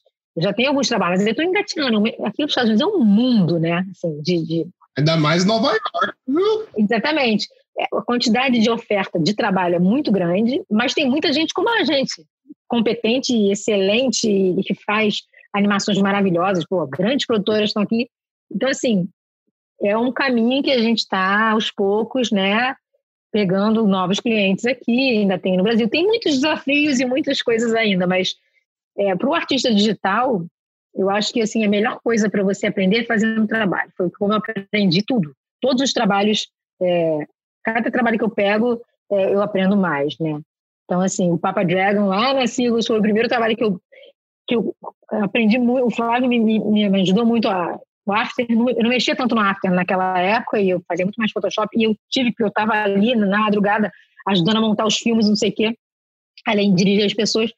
E aí foi uma coisa que eu vou aprendendo, você vai aprendendo, você vai, cada trabalho tem outro trabalho, você, isso aqui eu não sei fazer, como é que a gente faz? Aí a gente vai melhorando e vai fazendo as coisas assim, né? Irado, irado. Nossa, esse papo tá muito legal. Já que você falou de que você está morando aí em Nova em Connecticut fazem quatro uhum. anos, eu queria te perguntar primeiro se você gosta de morar aí uhum. e depois quais são as vantagens e desvantagens que você vê aí já estando há um certo tempo para o lado pessoal e para o profissional. Uhum. Cara, eu adoro morar aqui. É, eu moro numa cidade pequenininha, tem 6 mil habitantes. E eu vim morar nessa cidade pequenininha porque meu irmão já morava aqui há 20 anos. Então eu sou super ah, ligada nele. Ele tem filhos. Tá o ladinho da família, que legal. É, que foi muito mais fácil a minha mudança, né? Você sair do Brasil, eu morei a minha vida inteira no Brasil. Me mudei para cá, eu tinha 42 anos. Eu tô com. Não, desculpa, eu tinha... é, vou fazer 46, exatamente. Então, assim, você sair, fazer uma mudança de vida dessa com 40 anos é uma coisa difícil. Então, eu vim para cá ficar perto do meu irmão. A gente pensou no começo, vamos morar em Nova York. Ia ser, pô, eu sempre sou, sou apaixonada por Nova é York. Must. Eu amo aquela. Morar em Nova York pô, é um must da vida, né? né? Pô, tipo, morar numa meca cultural, onde que eu sou apaixonada por museu, por tudo que tem em Nova York, show da Broadway, tudo. É muita, eu sou super ligada em pop culture, em, em arte plástica. Então, para mim, Nova York era mas eu falei, não, vou ficar perto do meu irmão, já que a gente vai se mudar, vamos... e aqui as escolas públicas são muito boas onde eu moro. Então era uma, uma vantagem Nossa. de morar aqui, mudou, porque é de graça. Com a família, né? Você mudou com a Mudei sua família. com a família, com meu marido, eu. E a gente começou a pensar em. Quando eu estava é, antes de vir para cá, em 2015, a gente, eu conversei com o Paulinho e falei, cara, Paulinho, acho que a gente está naquele momento que a gente tem que começar a abrir o um mercado internacional a gente começou a pensar nessa, nesse movimento de. Eu estou pensando de repente me mudar para os Estados Unidos, de começar. O que, que você acha, Paulinho? Pô, acho maneiro, acho vai ser difícil ficar sem você aqui no dia a dia, mas eu acho que pode ser uma coisa maneira para coisa sim e tal. A gente foi conversando nisso, meu, meu marido foi chamado para trabalhar na NBA de basquete. Que irado! Aí a gente falou, cara, agora nunca, vamos embora. Aí a gente se mudou para cá, entendeu? Aí eu abri a COI aqui e meu marido foi transferido para cá. E aí a gente começou, aí a gente veio viver aqui, trouxe nossos dois filhos, que eram adolescentes, então foi difícil para eles.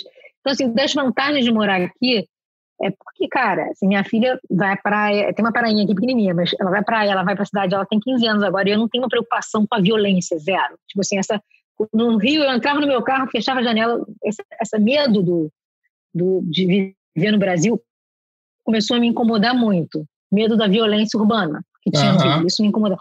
Eu às vezes voltava de madrugada para casa me cagando de medo. Aqui eu ando às vezes meia-noite com meu cachorro, medo zero. É um lugar muito tranquilo. Eu não estou em Nova York, né? mas Nova York também já voltei de show e aqui tem muito show maneiro de rock. Eu vou muito a show com meu irmão, cara. Bandinha pequena, banda grande. É um negócio alucinante aqui. Já voltei de uhum. madrugada também, andando em Nova York, me senti super segura, sério. Então, essa coisa da segurança conta muito. Agora, eu morro de saudade do Brasil, assim, das pessoas. Isso é uma coisa que não tem como substituir, né? Da cultura, da coisa. É, isso Mas é... eu, desde que eu me mudei nesses quatro anos, eu ia, eu fui uma, eu ia três ou quatro vezes por ano para o Brasil, porque o fato de eu ter empresa lá, eu ia, tipo, nas férias dos meus filhos. Eu ficava seis semanas no Brasil, no meio do ano. Ah, Eles ficavam de férias e eu ficava trabalhando no escritório da COI, que era ótimo. Esse ano que está sendo muito difícil, porque foi o primeiro ano que eu não fui para o Brasil. Eu fui, voltei do Brasil ano passado, no meio de agosto. Geralmente eu vou em fevereiro, porque eles têm um break aqui. E eu vou para o Brasil em fevereiro, fico trabalhando na COI. Geralmente eu vou em abril de novo, porque também tem outro break, que é o Spring Break, e eu fico lá. E eu em julho fico umas seis semanas. E esse ano eu não fiz nada disso. Então, isso está sendo difícil. Mas, assim, o Brasil é maravilhoso. Eu amei ter vivido 40 anos lá. Eu não sei ah, se, eu, se eu vou ficar aqui para sempre ou não, mas acho que ainda vou ficar um bom tempo aqui, porque agora meu filho tá pra, se formou na escola, está indo para a faculdade aqui. Minha filha ainda tem três anos de escola aqui. Então, assim, eu acho pelo fato de ser uma experiência diferente, né? De sair da zona de eles saíram da zona de conforto, eu morava perto das avós, era uma vida maravilhosa no Rio que eles tinham. Exato. Tiramos eles desse conforto não que seja desconfortável aqui, mas assim, do, do, conforto de conhecer e começar uma vida do zero aqui, tiveram que fazer novas amizades. Então, isso foi muito interessante. É, então, aqui as coisas funcionam muito bem, né? É, é, um país, você percebe essa coisa da civilidade, da coisa de ser um país primeiro mundo. Você percebe muito bem aqui. Agora, eu sinto saudade da bagunça do Brasil, do Rio, da praia do Rio, das pessoas que saem para tomar um chopp. Eu tenho já amigos. Aqui tem uma comunidade muito grande internacional onde eu moro. É muito legal. Tem muita gente. Minha filha tem amiga chinesa, amiga holandesa, amiga é, australiana, americana, mas sabe, tem é, japonesa, tem todo tipo de amizade. Eu tenho algumas amigas aqui já que também são internacionais, não são só americanas, Mas, assim, a história que a gente tem está no Brasil, né? Minhas amigas, eu tenho amigas de 30 anos que estão no Brasil. Mas eu tenho vários amigos que estão espalhados no mundo também. Então, hoje é um mundo muito globalizado, né? Todo mundo se move muito mais. Quando a gente era mais novo, tinha, as pessoas não se moviam, de, se mudavam de país assim como hoje em dia as pessoas estão se movendo, né? Então, assim, é. morro de saudades da minha mãe, meu pai, minha família. Mas eu achava que eu ia poder continuar indo e não era tão... De... Minha mãe vinha, a gente ia e tal. E esse ano que está sendo essa coisa do, do corona foi muito não, difícil, está sendo muito difícil. Vai passar, acho que até o ano é. que vem a gente já pode voltar, porque eu também estava com viagem marcada para voltar e não pude. Você mora aqui também, né, nos Estados Unidos? Eu moro, moro aqui perto de São Francisco. Ah, é? Uhum. Legal. Você trabalha com o quê? Eu trabalho como uh, artista digital na Apple. Que maneiro! Demais. Pô, Apple é assim, sonho de consumo. Tem. Pois é, quando eu recebi o convite lá, eu mal pude acreditar. E faz, que, faz um ano e pouco que eu tô lá e desde então tem sido. Mas você saiu do Brasil para lá? Não, eu saí do Brasil para trabalhar em um estúdio pequeno, aí eu fiquei lá uns nove meses, aí não dava rolando, aí eu consegui um outro emprego em San Diego, eu trabalhava numa agência de propaganda lá, aí fiquei como artista, como retocador lá por quatro anos e meio, uhum. aí eu fui mandado embora, e eu consegui um emprego aqui. Então, mas eu nem fico triste porque eu fui mandado embora depois consegui a melhor oportunidade é, da minha vida. É, então... a gente, exatamente, eu sou sempre sou muito assim, cara. Você tem que olhar sempre. Claro que eu não sou feliz o tempo todo, mas assim, eu tento olhar o lado positivo das coisas. Às vezes fecha um ciclo, foi muito sofrido o fechamento da Silos. Era uma história mas abrir um novo ciclo maravilhoso, entendeu? Então tudo Exato. tem seu tempo também, eu acho, sabe? Às vezes tem uma hora que tá na hora de você fechar uma, o ciclo. Por uma causa, sabe? Não tem nada, é. tá tudo trilhado ali. Tinha que acontecer é. aquilo, porque senão você não ia conseguir fazer isso, você não ia olhar para o outro lado e perceber tal coisa. Então uhum. eu aceito. Na hora que acontece é meio difícil para é, você. É bem difícil. Puto, né? É. Exatamente, é muito difícil. Mas a gente vai aprendendo. Né? Na dificuldade que a gente aprende sempre. Não é no sucesso. Exato, sucesso não aprende exato. nada, né? Todo mundo exato. sabe disso. Não é texto bonitinho, né? Mas é verdade. Fico pensando que um dia eu vou ter que criar meus filhos, tipo assim, tudo que eu aprendi foi sofrendo. Eu falo assim, como que eu vou fazer meus filhos sofrer Não, a gente foi, foi duro, porque a gente meio que fez isso com os meus filhos. A gente falou, vamos tirar eles da zona, vai ser importante. Mas foi muito difícil para eles no começo. Porque adolescente, você começar numa escola nova, a escolinha que eles estudavam no Brasil era pequenininha. Vieram aqui para uma escola pública gigantesca, tem 3 mil alunos. Caraca! Foi uma chacoalhada na vida deles, mas agora estão ótimos. Mas hoje em dia eles devem, já devem estar com inglês super fluentes, eles vão conhecer uma não, galera, vão poder bem. trabalhar onde eles quiserem, vão poder viajar, é. não sei o quê. Se então, eles quiserem que... voltar para o Brasil, né? Quem sabe? Podem voltar também. Eu acho que a gente deu a oportunidade de ter uma experiência diferente. Eu acho que isso é importante. Eu acho que tem muita gente que não gosta de mudança. Eu acho que mudança é importante. Então, por isso que essa, essa coisa, eu fico repetindo o negócio do ciclo, às vezes você chega um momento que está na hora de você mudar, entendeu? Em todos os sentidos da vida. É, não só profissional, pessoal, tudo. Você tem que estar sempre reavaliando, né? Repensando, né? Porque ficar acomodado é que não dá. Ou medo de mudar, né? É Exato. É difícil mudar, mas é importante. Mas eu prefiro ter, ter, por exemplo, quando eu ficar velho, olhar para trás e falar assim: eu fiz esse monte, cometi esse monte de erros, mas pelo menos eu arrisquei. E, não, e do que olhar e falar assim: ah, imagine se eu, eu tivesse feito Tem isso. gente que não gosta de arriscar, exatamente. Eu, eu sou super, por isso que eu acho que também, para você ser empreendedor, você tem que saber, você tem que gostar do risco, porque a vida é um risco, né? Você Exato. não sabe se você vai ter um trabalho no dia seguinte, você tem que pegar um trabalho que você não tem 100% de certeza como você vai realizar. Então, o, o risco é importante para você poder crescer. Sem o risco, fica muito fácil, aí não, você não evolui, né? Então, assim, às vezes dá errado, né? Não dá só certo, certo, certo, mas é. você tem que, na matemática, na soma geral, tem que estar tá, tá, tá adicionando, né? Tem que estar tá sempre. Que nem uma relação de sócio, de, de casamento, tem que ser, assim, ser dois, tem que ser uma coisa que um some o outro, né? Tem que ser complementar ao mesmo tempo que um faça o outro melhor. Eu acredito muito nisso. E a sociedade é uma, um casamento, né? Irado, e assim, irado. hoje a gente tem uma. A COI tá, tá, a gente tem uma, uma, sinergia muito boa, assim, a gente é super complementar, né? Porque Paulinho é um puta artista maravilhoso e a gente. O Léo é um super também artista de 3D e a gente consegue é, juntos tocar em, várias, em vários âmbitos, né? Dessa parte de dirigir os filmes, a gente dirige juntos, a gente dirige as pessoas, a gente escolhe os projetos, então a gente tem essa sinergia e essa essa parceria que eu acho muito importante, sabe? A gente a gente está junto nessa e a gente acredita nas mesmas coisas, tem esse norte em comum, né? E a Sigos teve isso por muito tempo. ela acabou porque chegou um momento que gente, um, cada um estava olhando para um, um lado do céu, assim, não estava mais funcionando.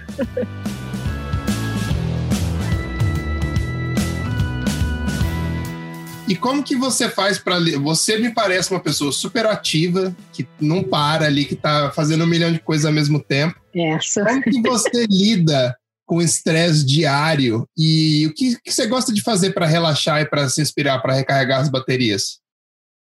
Cara, eu realmente tenho essa, eu sou super ligadona, né? Porque como eu, eu trabalho, é, eu sou uma pessoa meio multitarefa, né? Eu faço de tudo um pouquinho na, na, na empresa e na, no meu dia a dia. É, eu falo com o cliente, eu faço um pitch, eu, é, põe a mão na massa de um trabalho aqui. Eu, agora mais cedo eu estava trabalhando aqui no, na montagem desse filme de, de, de ESPN que a gente está fazendo, que são vários filmetinhos, está fazendo a base que o Paulinho depois vai pegar e vai desenvolver mais a parte de animação. E ao mesmo tempo eu estava fazendo pagamento no Itaú, então eu faço tudo ao mesmo tempo. Tal. É, o que eu tento fazer para dar uma relaxada tal, é uma coisa que eu amo fazer, ler. Né? Então eu adoro, eu estou sempre com dois livros lendo, um de non-fiction e um de fiction. Eu gosto muito de ler. Então assim, eu tento, às vezes eu não consigo, é acabou o dia de trabalho, desligar e não pensar em trabalho. É tipo ler meu livro, vejo uma sériezinha, adoro ver série também, tem muita série boa. Eu estou sentindo muita falta de ir no cinema, confesso, com esse negócio do Covid. Cinema é uma coisa que eu adoro, porque é diferente, né? Você vê um filme em casa e você ir numa, é, numa sala de cinema. Exato. E aqui onde eu moro, coisa que eu nunca fazia no Brasil, que eu tinha medo de ser assaltada, é eu adoro andar de bicicleta. Então hoje eu de manhã acordei, fui de bicicleta para academia, que é tipo 15 minutos de bike, fiz a minha exercíciozinho e voltei. Então isso eu ando com meu cachorro também, é uma outra forma que eu uso para relaxar, tal. É... Mas tem dias que você não consegue, às vezes tem dias que eu fico com a cabeça, pô, cara, preciso relaxar, o que, né, na hora de dormir. Eu tento, né? Mas Gostaria de fazer, já tem, eu faço yoga às vezes, adoro yoga, e eu gostaria de fazer meditação. Ainda nunca consegui fazer meditação para valer. Já fiz alguns momentos, mas sabe, aquelas pessoas falam que todo dia eu acordo, medito 10 minutos. Ah, é. Eu, eu, isso é um, é um plano, mas não, não cheguei lá ainda não, não consegui ainda. a minha namorada faz meditação e ela, ela consegue ah, é. ligar e fazer ali 20 é. minutos. E eu sou, eu sou meio, mais ou menos igual a você, eu sou tipo ligado nos 220. E eu, é. tento, eu não consigo. É difícil, cara, mas é muito importante. Porque tem, eu, ah, uma coisa que eu amo, podcast. Sou viciada em podcast, adoro. Então, quando eu tô malhando, geralmente é a hora que eu ouço podcast. Então, Radio Lab, não sei se você conhece, é um podcast muito foda, muito bom. Não, mas eu vou conferir. Radio Lab. Radio Lab, Radio Lab é muito maneiro. São vários assuntos que eles tratam, assim, e eles abordam profundamente aquele assunto. E teve um que era muito bom, que era sobre essa coisa de a importância do sono. Porque o sono, quando a gente dorme, e você dormir profundamente, não adianta você dormir e ficar acordando. Quando você dorme profundamente, você limpa seu cérebro. É a hora que seu cérebro toma banho. Você limpa e você esvazia as coisas que são insignificantes. E fica só o que é importante, que você aprendeu naquele dia e tal. Por isso que às vezes você está tentando, por exemplo, você está tentando numa programação desenvolver um negócio, você empaca num problema, você precisa parar, vai tomar banho, vai. No banho é quando a gente resolve todos os problemas, né? Eu tenho muito isso no banho. Às vezes eu estava tentando Verdade. fazer um negócio e não conseguia. Aí no banho eu me lembrei, você tem que se afastar, né? Às vezes você tem que dormir para limpar. Então, assim, dormir é muito importante. Eu, hoje em dia, antigamente eu deitava na cama, apagava. Hoje em dia, eu, às vezes, custa dormir. Então, eu tento dar essa desligada do trabalho, ler meu livrinho para dormir e acordar e começar tudo no dia seguinte. Legal. Agora, eu quero te perguntar uma coisa um pouco diferente. Tem uma galera que, principalmente uma mulherada que escuta o podcast, você é a segunda mulher que eu entrevisto, eu quero entrevistar mais. Mas você, a primeira pessoa que eu trouxe foi a Adriana Cardoso, ela é um pouco mais nova, ela é recrutadora uhum. e trabalha com uhum. projeção e tudo mais. Mas você, por você já ter tido a sua empresa e ter essa carreira de sucesso, eu queria te perguntar quais são as dicas que você daria para essa nova geração de mulheres e também de, de homens que quer seguir esse mesmo caminho que você, que quer empreender, que quer ter, que quer aprender, quer aprender arte, quer trabalhar com arte, mas ainda está meio que perdido? Cara, eu acho que assim, a melhor maneira de aprender é fazendo o trabalho, pegando o trabalho. Mas claro que você, para você começar, você tem que começar de um ponto, né? Eu acho que assim, tem, hoje em dia, né? Quando eu comecei, é, não, tinha, não tinha internet né, para começar. Hoje em dia você tem muitos cursos maneiros, né? De, de curso, desde curso de, de direção de arte até curso especificamente técnico de como usar o Blender ou como usar o Photoshop, ou o uhum. novo recurso que tem no After que não tinha, um plugin de não sei o quê. Então, assim, tem muito software é, e muito curso para você ver. Então, eu acho que estudar esses negócios, é você, eu acho que é uma pena, por exemplo, com esse negócio do Covid, eu fico pensando, pô, essa galera que está deixando de ter o contato no dia a dia. Idealmente é você que está começando a trabalhar numa, numa produtora mesmo, você não ser frila. Eu acho que quando você está começando, você ser frila, você perde muito essa coisa do, do, de, do dia a dia, de você dividir, do cara estar tá do teu lado e falar, olha que legal aqui você isso aqui. Então, a gente vê que a gente, a gente pega uns frilas mais júniores e eles sofrem porque eles não têm essa coisa do dia a dia, de dividir com o cara que é mais, mais, mais, mais velho, com mais experiência. Então, para a galera que está começando, eu diria que muita gente fala, ah, eu não quero ir para ganhar. Se a pessoa tem condições, não é uma pessoa que ela não pode ter o luxo de ganhar pouco, mas às vezes é uma produtora maneiríssima, mas estão oferecendo pouco. Se você tem esse luxo de poder ir e conseguir sustentar, ou você mora ainda com, sua, com seus pais, vai, porque eu acho que a coisa mais importante é você ganhar quilometragem, sabe? É você e você só ganha isso fazendo um trabalho depois do outro, mas principalmente fazendo isso com pessoas da sua área junto, pessoas mais experientes. Então é muito bom Não. quando você trabalha com pessoas que são me muito melhores que vocês. Eu, eu adoro estar sempre. E você aprende igual esponja, você né? admira. Você Exatamente. fica igual uma esponjinha ali. E, e, eu sempre tive muito isso, essa coisa de o Fabiano me ensinou, eu fui lá, aproveitei aquela oportunidade e aí tinha um novo trabalho. E aí Sabe? E, sempre, e às vezes, e às, muitas vezes a gente aprendia com um cara novo. O cara chegava lá, tipo Alan Camilo, que é um cara genial, a gente chamava ele na sigla de Messias.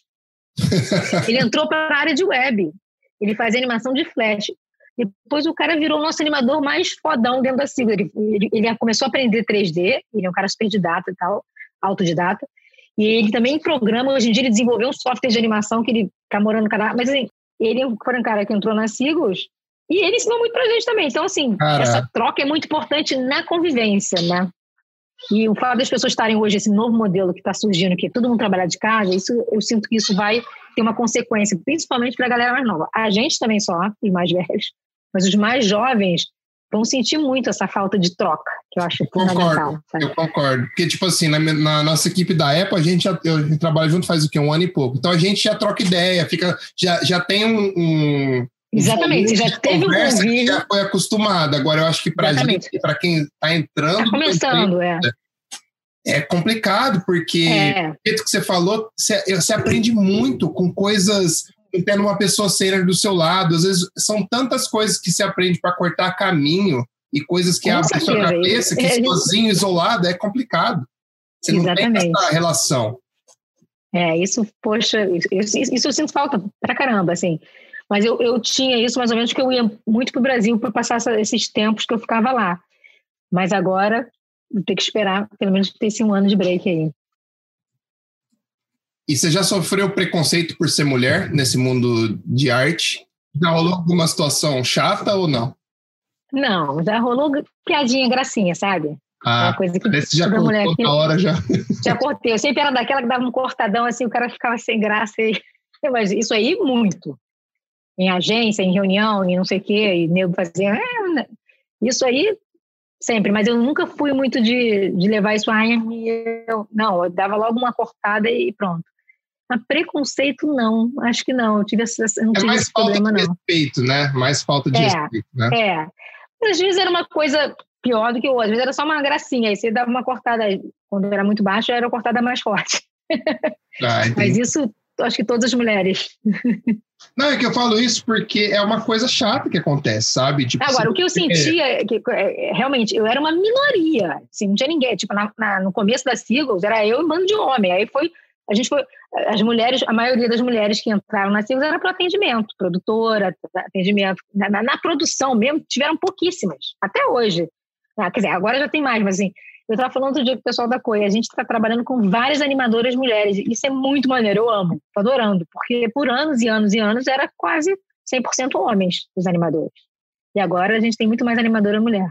Eu tenho notado que, no geral, tem crescido bastante a quantidade de mulheres que têm entrado na profissão. Pelo menos que eu vejo no Facebook, tal, de gente postando, tenho notado e eu tenho ficado bem feliz, porque sair um pouco desse mundo de cueca. E eu sou um cara que admi que gosta muito de opiniões diferentes, que gosta de trocar uhum. ideia com pessoas que têm visões diferentes. E eu acho uhum. que, é, que quanto mais pessoas, mais pessoas diferentes. Tipo, eu acredito muito nesse lance de ter equipe, global, cada pessoa de um canto do mundo, para que você possa aprender e sugar e aprender cultura dos outros. Às vezes você aprende uma coisa que você nem estava nem, nem tava na sua cabeça. Exatamente. Sabe? Isso é o dia a dia. É aquele momento do café que você troca uma ideia, sabe? Isso, é, a gente sempre teve isso na Sigos na Coisa, de sair e tomar um cafezinho. Então, você está às vezes empacado no negócio, você sabe tomar um café, você conversa e até fala de outro assunto, quando você volta, você. E você aprende também, né? Então, realmente, isso é muito legal. Bom, agora eu vou fazer uma pergunta um pouco difícil, você pode até me xingar, mas eu vou fazer do mesmo jeito. É que eu sempre faço, todo mundo fica bravo comigo. Quero que você, se você puder falar os seus três, três trabalhos da COI que você mais gostou de fazer e por quê.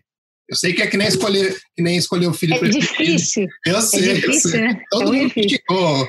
Todo mundo me xingou. Olha, eu vou, eu vou, vou falar. É, assim, que eu lembre agora, esse do, do Panam foi um trabalho muito legal, que teve esse desafio é, da, da, técnica, e a gente, e eu botei muita mão na massa, por acaso, eu, eu, tive, esses três trabalhos que eu vou falar foram trabalhos que eu estava, o, o, fim do trabalho, a parte final praticamente, o último mês, os últimos dois meses, eu estava no Brasil, então eu trabalhei muito com a galera ah, junto lá, botando a mão na massa, montando, fazendo a parte de comp, de, de final, de dar o look, não sei o quê. Eu adoro isso, sentar do lado do carinha que estava fazendo 3D e falar, cara, se a gente tirar aquela luz ali, será que a gente vai ficar legal? O que, que você acha? E aí, sabe, trabalhar, ter essa parceria assim. Esse do Panam para a ESPM eu amei fazer, foi muito legal. O trabalho que a gente fez do Éramos Seis para Globo, que também foi um super desafio, que é toda uma tinha, uma tinha que ter uma cara de bonequinho, tudo feito de papel. Então, desde a parte de concept até a gente poder pedir para o cara da modelagem acertar o look do negócio, foi muito legal também. E o resultado eu tenho muito orgulho. Mais um outro, não sei. Ah, teve outro também da Globo que a gente fez que eu amei, que foi o, o Tempo de Amar. Que foi que acho que foi um trabalho assim. Ah, eu... Que não era um grande trabalho de 3D nem nada, mas era um trabalho que uma, a composição ficou muito bonita e foi muito legal, porque a gente ajudou eles desde o começo. Então, eles eram aqueles ícones dos casais, né, assim, mais famosos, uhum. Romeu e Julieta, Adão e Eva. E aí eles tinham essa ideia. E a gente fez os layouts e foi muito legal. E a gente foi acompanhar, e os casais eram todos filmagem, filmados em super slow. Então a gente foi lá na, no Projac acompanhar as filmagens que dos massa. caras. E a gente viu os nossos layouts pendurados lá, assim, porque uma parte do, do cenário eles construíram baseado no nosso layout, do nosso mood board que a gente fez das cenas. Então foi muito legal ver esse negócio, esse projeto tomando vida assim, e depois fazer a montagem no After. Eles mandaram o negócio no Chroma, a gente recortava e a gente fez em plaquinhas dessas ilustrações que a gente fez em plaquinhas para ter era um movimento de câmera simples, mas o resultado achei que ficou super bonito. A música era maravilhosa, não me cansava de ouvir a música. Depois você olha, confere. Eu acho que esses três são os... É difícil demais escolher, mas esses três são três que eu diria que eu tenho muito orgulho. E esse trabalho que você falou, o último, é lindo. Esse aqui. É. Nossa, eu tô vendo os style frames aqui, as cores, é, muito bonito. a quantidade de detalhe que vocês colocaram é. nisso é impressionante. Eu acho que assim, o que eu te diria para você é que o, o, trabalho que eu mais gosto de fazer é esse de opening titles, adoro. Abertura, sabe? Ah, geralmente é uma historinha, é, uma, é, é um trabalho que não chega a ser um curta, né? Nem um, nem um, um seriado, nada, mas ele é um pouco, não é uma, eu não estou vendendo um produto, eu estou contando uma história ali de alguma coisa. Então, é sempre muito legal. Ah, entendi. Então quer dizer que, por exemplo, quando você pega um trabalho que você pode colocar, um, vocês conseguem colocar um pouco mais de storytelling, aí é o que trabalha. Storytelling a gente adora, a gente adora, a gente fica super empolgada, a gente adora sugerir. É, é muito legal, porque às vezes o trabalho de publicidade já vem meio que o cara já tem um roteiro, às vezes ele, mas a gente gosta também de, claro, sugerir o estilo, o cara tem um roteiro, mas às vezes também é legal a gente participar de todo o projeto. Os da Globo, eles são super assim, quando eles já chamam a gente, eles já tem todo o. Eles fazem toda uma pesquisa maneiríssima de referências que já vem super encaminhado, mas a gente gosta do assunto, né? De, ah, vamos contar essa história aqui dessa família, como é que a gente vai contar, não sei o quê. E é uma troca muito legal, porque além de ser a troca da nossa galera, a gente troca com os caras que também são da mesma área que a gente. Então isso é muito Ah, legal. que legal. Porra. A gente se amarra muito. Agora eu queria que você me falasse três artistas ou estúdios que você admira. Cara, artistas, o que eu mais admiro é Paulo Visgueiro, conhece? Meu sócio. Sim, sim, eu cara, ele é um cara de um talento absurdo. Ele é gente muito talento. Finíssima, gente finíssima, além. Gente finíssima. E, não, assim, além dele ter um talento é, de olhar, de, de visual, de, ele pinta, ele, faz ilustração, ele faz concept, ele anima, ele é muito bom, ele é um artista muito completo, Paulinho. Realmente não podia ter tido mais sorte. Tem um cara que eu acho muito foda, que eu tenho acompanhado, é aquele Alberto Mielgo, não sei se você sabe quem é, o cara que fez o look do Spider-Verse. Dá uma ah, olhada depois nesse cara. Depois ele fez aquele Love Robots and Death. Ah, esse Death cara é muito. É, esse cara é muito foda. E tem aqueles estúdios de, de de animação produtoras que fazem todas essas aberturas que são muito foda, que é aquele Buck, tem o Elastic, tem vários estúdios, assim, tanto americanos quanto ingleses, que eu tô sempre seguindo no, no Vimeo e tal. E tem os artistas que eu que são minha paixão mais antiga, que são os fotógrafos, né? Sebastião Salgado, aí tem fotógrafas mulheres que eu gosto, que é a Annie Lebovitz, que é uma outra pegada, e tem aquela Vivian, Vivian Meyer, que era uma mulher que era uma, uma, era uma babá que começou a tirar foto de rua, assim, tem fotos maravilhosas. Então, assim, eu gosto muito de. Eu adoro museu. Outro dia descobri uma, uma artista plástica que eu não conhecia, que era uma, uma artista francesa, é, que era Louise Bourgeois. Fui numa exposição dela, eu fui no MoMA, cheguei lá, tinha uma exposição dela, e é uma, uma, uma artista plástica que morreu velhinha, assim, ela morreu em 2010, já era bem velhinha, e, cara, a obra dela era maravilhosa, era super feminina, meio visceral, assim, umas coisas meio de ovário, meio de. Cara, eu amei, super. Então, assim, eu tô sempre ligada nessa parte. Eu gosto muito de, de, de foto, de cinema, de, de arte. Legal. E é, Vimeo pra caramba, né? Muita, ter referência é tudo, né? Todo trabalho que a gente faz, a gente parte de referências, né? Exato. As referências ajudam a gente a se inspirar em, em tentar criar coisas novas. Então, referências visuais é uma coisa que eu adoro ficar vendo. Pinterest, você pode. Você começa a entrar no Pinterest, você se perde, né? Você pode ficar cinco horas no Pinterest sem perceber. Exato. E tem algum trabalho que você ainda quer produzir? Algum sonho assim que você que fala assim, puta, queria fazer um curta assim, ou queria fazer um trabalho para esse cliente, mas ter liberdade total? A gente sempre quis é, fazer um curta. Isso é um sonho que a gente, quem sabe um dia a gente faz. Eu adoraria fazer um curta um dia, mas é, e eu, eu queria poder continuar fazendo essa coisa de opening titles. É, eu acho isso muito legal. É, eu vejo que é um mercado, o mercado de, de, de VOD, né, que eles chamam que é Video On Demand, que são os Hulus, Netflix, é, não para de crescer, né? As é, está explodindo agora. Né? Produzindo, está explodindo. Então, assim, alguns têm aberturas, outros não, mas assim, eu, eu sou vidrada em ficar vendo abertura sempre, nunca pulo, eu adoro, quando a abertura é boa, principalmente. Então, assim, eu gostaria de continuar fazendo isso, fazer uma série, quem sabe, mas eu gosto desses projetos que não são super, ultra, mega longos, sabe? São projetos que têm começo, meio e fim. Então, opening titles é legal, um curta seria muito legal fazer. Qual o tipo de projeto que você falou que, que é muito longo, assim? Você poderia dar um exemplo? Para a gente entender um pouco melhor? Quando, quando, por exemplo, às vezes é um, um, projeto que é você tem um filme principal e aí tem três minutos de animação, aí o cara quer fazer mais sei lá quantos filmes de dois minutos. Aí quando você põe três minutos de animação é muito tempo de animação para você produzir, né?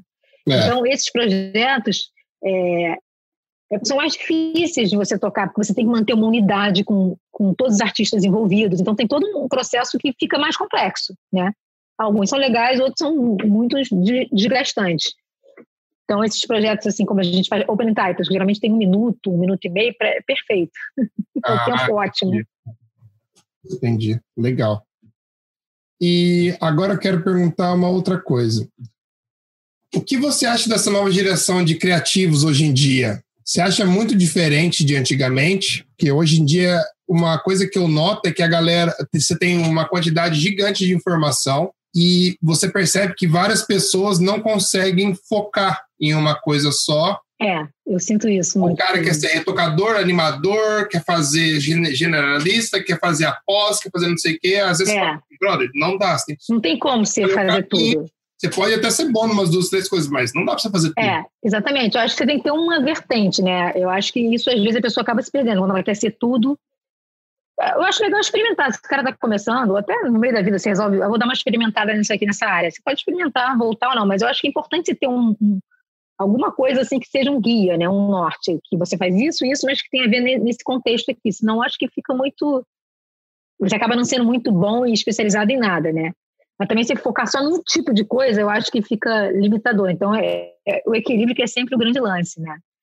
E o que eu vejo agora é que realmente o grande a coisa difícil hoje do cara que está começando, todas as pessoas, é a quantidade de informação que a gente tem. Então, para você não ficar muito no raso, né? Você, às vezes você tem tanta informação, tipo, às vezes eu olho no meu, meu Chrome, tem 200 mil tabs que eu deixei separado para eu ler, mas eu não tive tempo de ler tudo aquilo que eu queria ler. Então, às vezes isso dá uma certa angústia, fala, cara, eu tenho que escolher o que, que eu quero me informar aqui, porque não dá para que tem toda a questão de informações do que está acontecendo no mundo, jornalísticas, informações da minha área, né, informações econômicas, informações de hobby. Então, assim, é ah. muita coisa. Então, você tem que saber dar uma filtrada e, e para poder focar no que você, o que é importante para você, senão você fica doido, né? E que eu sinto, assim, na galera, um pouquinho de publicidade aqui antigamente, o diretor de arte de publicidade que chegava para a gente, a gente trabalhou com muitos diretores de arte, muito que a gente aprendia com o diretor, que o cara entendia de Photoshop, o cara já via com layout, ele mostrava as referências que ele queria. Hoje eu chego muito, muito trabalho para gente de agência que é assim, a gente tem essa campanha aqui, você faz um treatment.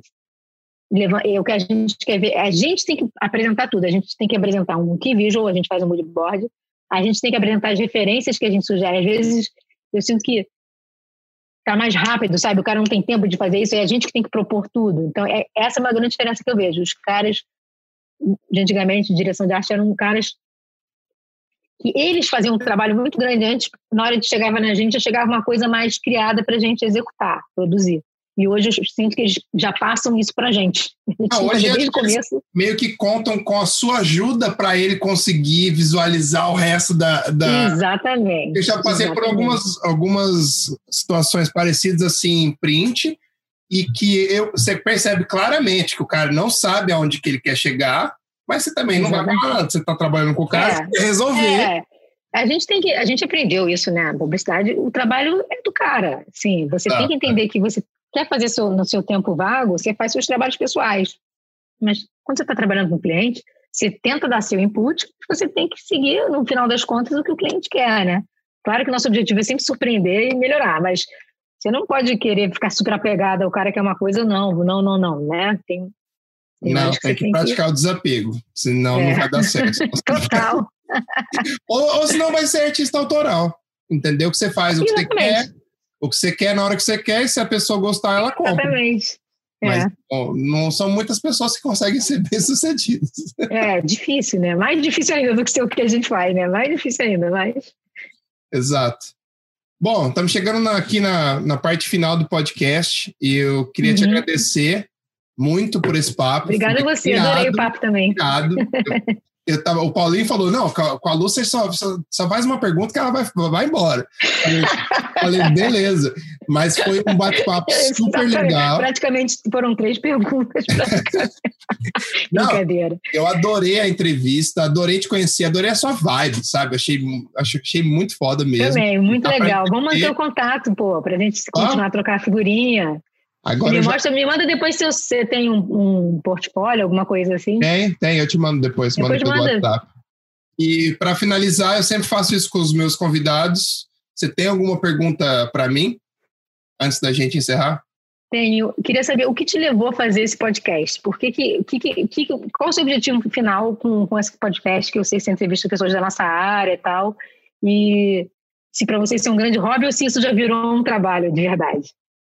Olha, dá bastante trabalho, mas eu considero um hobby ainda, porque eu faço por amor. Uhum. Quando eu mudei uhum. para cá, fazem seis anos que eu moro aqui, e eu fiquei um pouco fora da galera, de convívio com a uhum. galera, e, e, eu sentia, e eu comecei a, pegar, a escutar podcast pra caramba aqui, e eu falei, cara, por que, que a gente não tem um podcast que fala sobre arte digital e que traz pessoas legais, que tem um uhum. trabalho legal para influenciar essa galera que está começando e também contar, contar um pouco da história da arte digital de alguma forma, uhum. né? Porque não tem nenhum livro que fala, oh, começamos com esse artista, depois foi, foi, foi. Exatamente. E aí eu comecei a fazer, comecei fazendo sozinho na loucura e foi criando, foi crescendo, aí fiz com a galera da Platino, Aí eu fiz com o Albino, eu falei assim, não, quero fazer com o Léo, quero fazer com o Luciano. Aí eu comecei, eu falei assim, cara, aí eu comecei a dar uns insights, uma galera mandando um monte de coisa, não, estamos gostando muito, não sei o quê. Eu falei, cara, então vou tentar ir atrás dessa galera que é referência no nosso mercado para contar a uhum. história, porque tem muita gente hoje em dia que, as, que você conversa com um moleque de 20 anos, o cara não sabe, tipo, que ele comeu no almoço e não conhece nada de história dois anos atrás, é. sabe? E uhum. eu acho muito legal uh, contar essas histórias e contar essas experiências, porque uh, eu comecei a receber muita mensagem de gente falando assim, puta, eu aprendi muito no podcast, ou tipo assim, fazia, dois, é mesmo. fazia dois anos que eu não fazia um trabalho, Aí eu voltei, você me, o podcast me inspirou a correr atrás dos meus sonhos. Eu larguei aquele emprego lá e voltei a fazer arte porque eu escutei uma história e eu vi que eu, que eu poderia fazer também, sabe? Então, uhum. agora tá pegando uma outra vibe, que é uma vibe mais inspiracional, e eu amo. Tipo, eu amo. É, eu, eu acho muito legal também isso. Eu acho muito legal a gente poder devolver o que você ganhou, né, de, de informação e de aprendizado. E eu adoro podcast também. Então, eu sempre fico ouvindo podcast de vários assuntos, né? Não, é, por exemplo, tem um podcast muito legal que eu descobri não muito tempo atrás, que é We Are Netflix. Toda a galera que trabalha na Netflix, mas em várias áreas. Ah, eu já ouvi o cara ah, de tecnologia, uma, uma, VP de não sei o quê, um carinha, sabe? Várias. É muito legal, assim. Então, tem podcast de notícia. Tem um que é curtinho, que é do New York Times, que são notícias do dia. Então, assim, podcast é um negócio, é um, é uma, eu acho que é um, um negócio que está bombando hoje em dia porque é uma coisa muito prática para, né, você põe, você pode estar em qualquer lugar, você ouve o podcast. E tem podcast super produzidos. Eu já ouvi podcast de, de ficção, que é tipo uma historinha mesmo. Eu nem fazia ah, em rádio antigamente, um sound design, não sei o quê. Então, assim, é, e é, pô, é a imaginação, né? Você não tá vendo, você imagina. Então, é uma outra parte do cérebro que eu acho que legal. muito maneiro.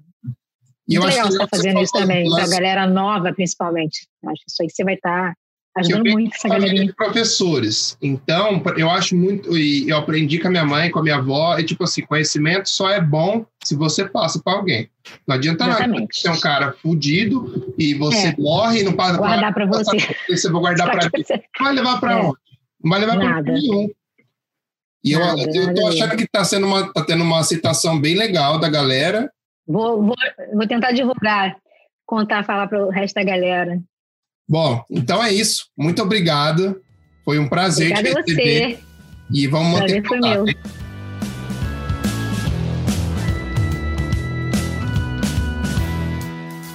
E é isso aí, galera. Nosso podcast vai ficando por aqui. Eu espero que vocês tenham gostado dessa entrevista com a Luciana Jordão. Eu fazia muito tempo que eu tava querendo bater esse papo com ela, conhecer ela, pela trajetória, pelo respeito que eu tenho pelo trabalho que ela desenvolve. E eu espero que vocês tenham podido aprender também. Agora vamos para os recadinhos da semana. Toda segunda-feira tem live do Lampião da Adobe. Toda terça-feira tem Alequise Live. E toda quarta-feira o Wall Live com Gian Campos. Agora, na quinta-feira, temos Luz com Café, com a família Luz trazendo convidado toda semana, um bate-papo super irado. E na sexta-feira, Photoshop Battle! Meu amigo Gian Campos, Cleitão e o Lampião trazem uma galera irada. Essa semana é a mulherada que vai batalhar. Bom, agora um recadinho mais pessoal. Estou montando a minha primeira mentoria para alunos. E, galera, vou falar para vocês. Eu passei muitos anos da minha carreira focado em fazer um portfólio mais foda que eu conseguisse e conquistei muita coisa na minha carreira, mas agora eu tô com um foco um pouco diferente. Eu quero montar a minha mentoria e eu quero formar alunos, eu quero ajudar pessoas, eu quero fazer com que essas pessoas consigam al alcançar os objetivos dela da mesma forma que eu alcancei os meus. E eu finalmente me sinto preparado e com maturidade suficiente para fazer isso com vocês. Então, se você trabalha com Photoshop, você que trabalha com imagem, você tem interesse de aprender um pouco mais sobre percepção visual, você quer melhorar o seu portfólio, você, tem, você quer aprender a retocar carro, enfim, eu posso te ajudar, eu, vou, eu sou essa pessoa que posso te ajudar e eu tenho a bagagem, eu tenho a qualidade e eu tenho a vontade, principalmente a vontade de ensinar, que é uma coisa que eu sempre quis faz muito tempo e agora chegou a hora de fazer acontecer. Então, se vocês tiverem interesse, me mandem e-mail no hugocantelli.yahoo.com.br Cantelli com dois L's, tá? Para vocês não esquecerem, mas eu vou colocar na descrição de qualquer forma. E aí a gente pode bater um papo para vocês. Eu geralmente pego os portfólios da galera, analiso ou bato um papo com eles para ver realmente o que, aonde eles querem chegar, o que, que eles podem aprender e o, o máximo que eu posso extrair deles. Eu tô super animado para fazer essa nova fase da minha vida e eu quero Bom, quero só compartilhar isso com vocês e quem que tiver interesse, fale comigo, me mande mensagem, vamos conversar, vamos para cima, porque eu tenho certeza que eu consigo elevar o seu nível. Eu já fiz alguns testes com outras pessoas e, cara, funciona, funciona muito bem. Uma das pessoas que eu fiz os testes foram o Ricardo Oia, o Marcos Lorenzetti, o Caio Vinícius também, a gente fez uns testes, a galera pegou o conteúdo muito bem. Eu tô animado e tô na missão. Então, se você tiver interesse, me avisa. E agora também queria pedir para vocês, por favor, sigam a gente no Instagram, no Facebook, no Spotify. Ajude a gente compartilhando sempre nosso conteúdo para ajudar o nosso podcast, para que a gente possa mandar sempre um conteúdo novo e um conteúdo irado para vocês. Beleza? E é isso aí, galera. Não desistam dos seus sonhos. Vamos para cima. O Gão tá aqui para trazer motivação para vocês, para trazer, para mostrar que é possível eu espero que vocês consigam receber essa energia que eu coloco nesse podcast aqui, porque é muito importante para mim e eu acho que se a gente se unir, a gente vai chegar longe, beleza? Então é isso aí, galera. Um abraço.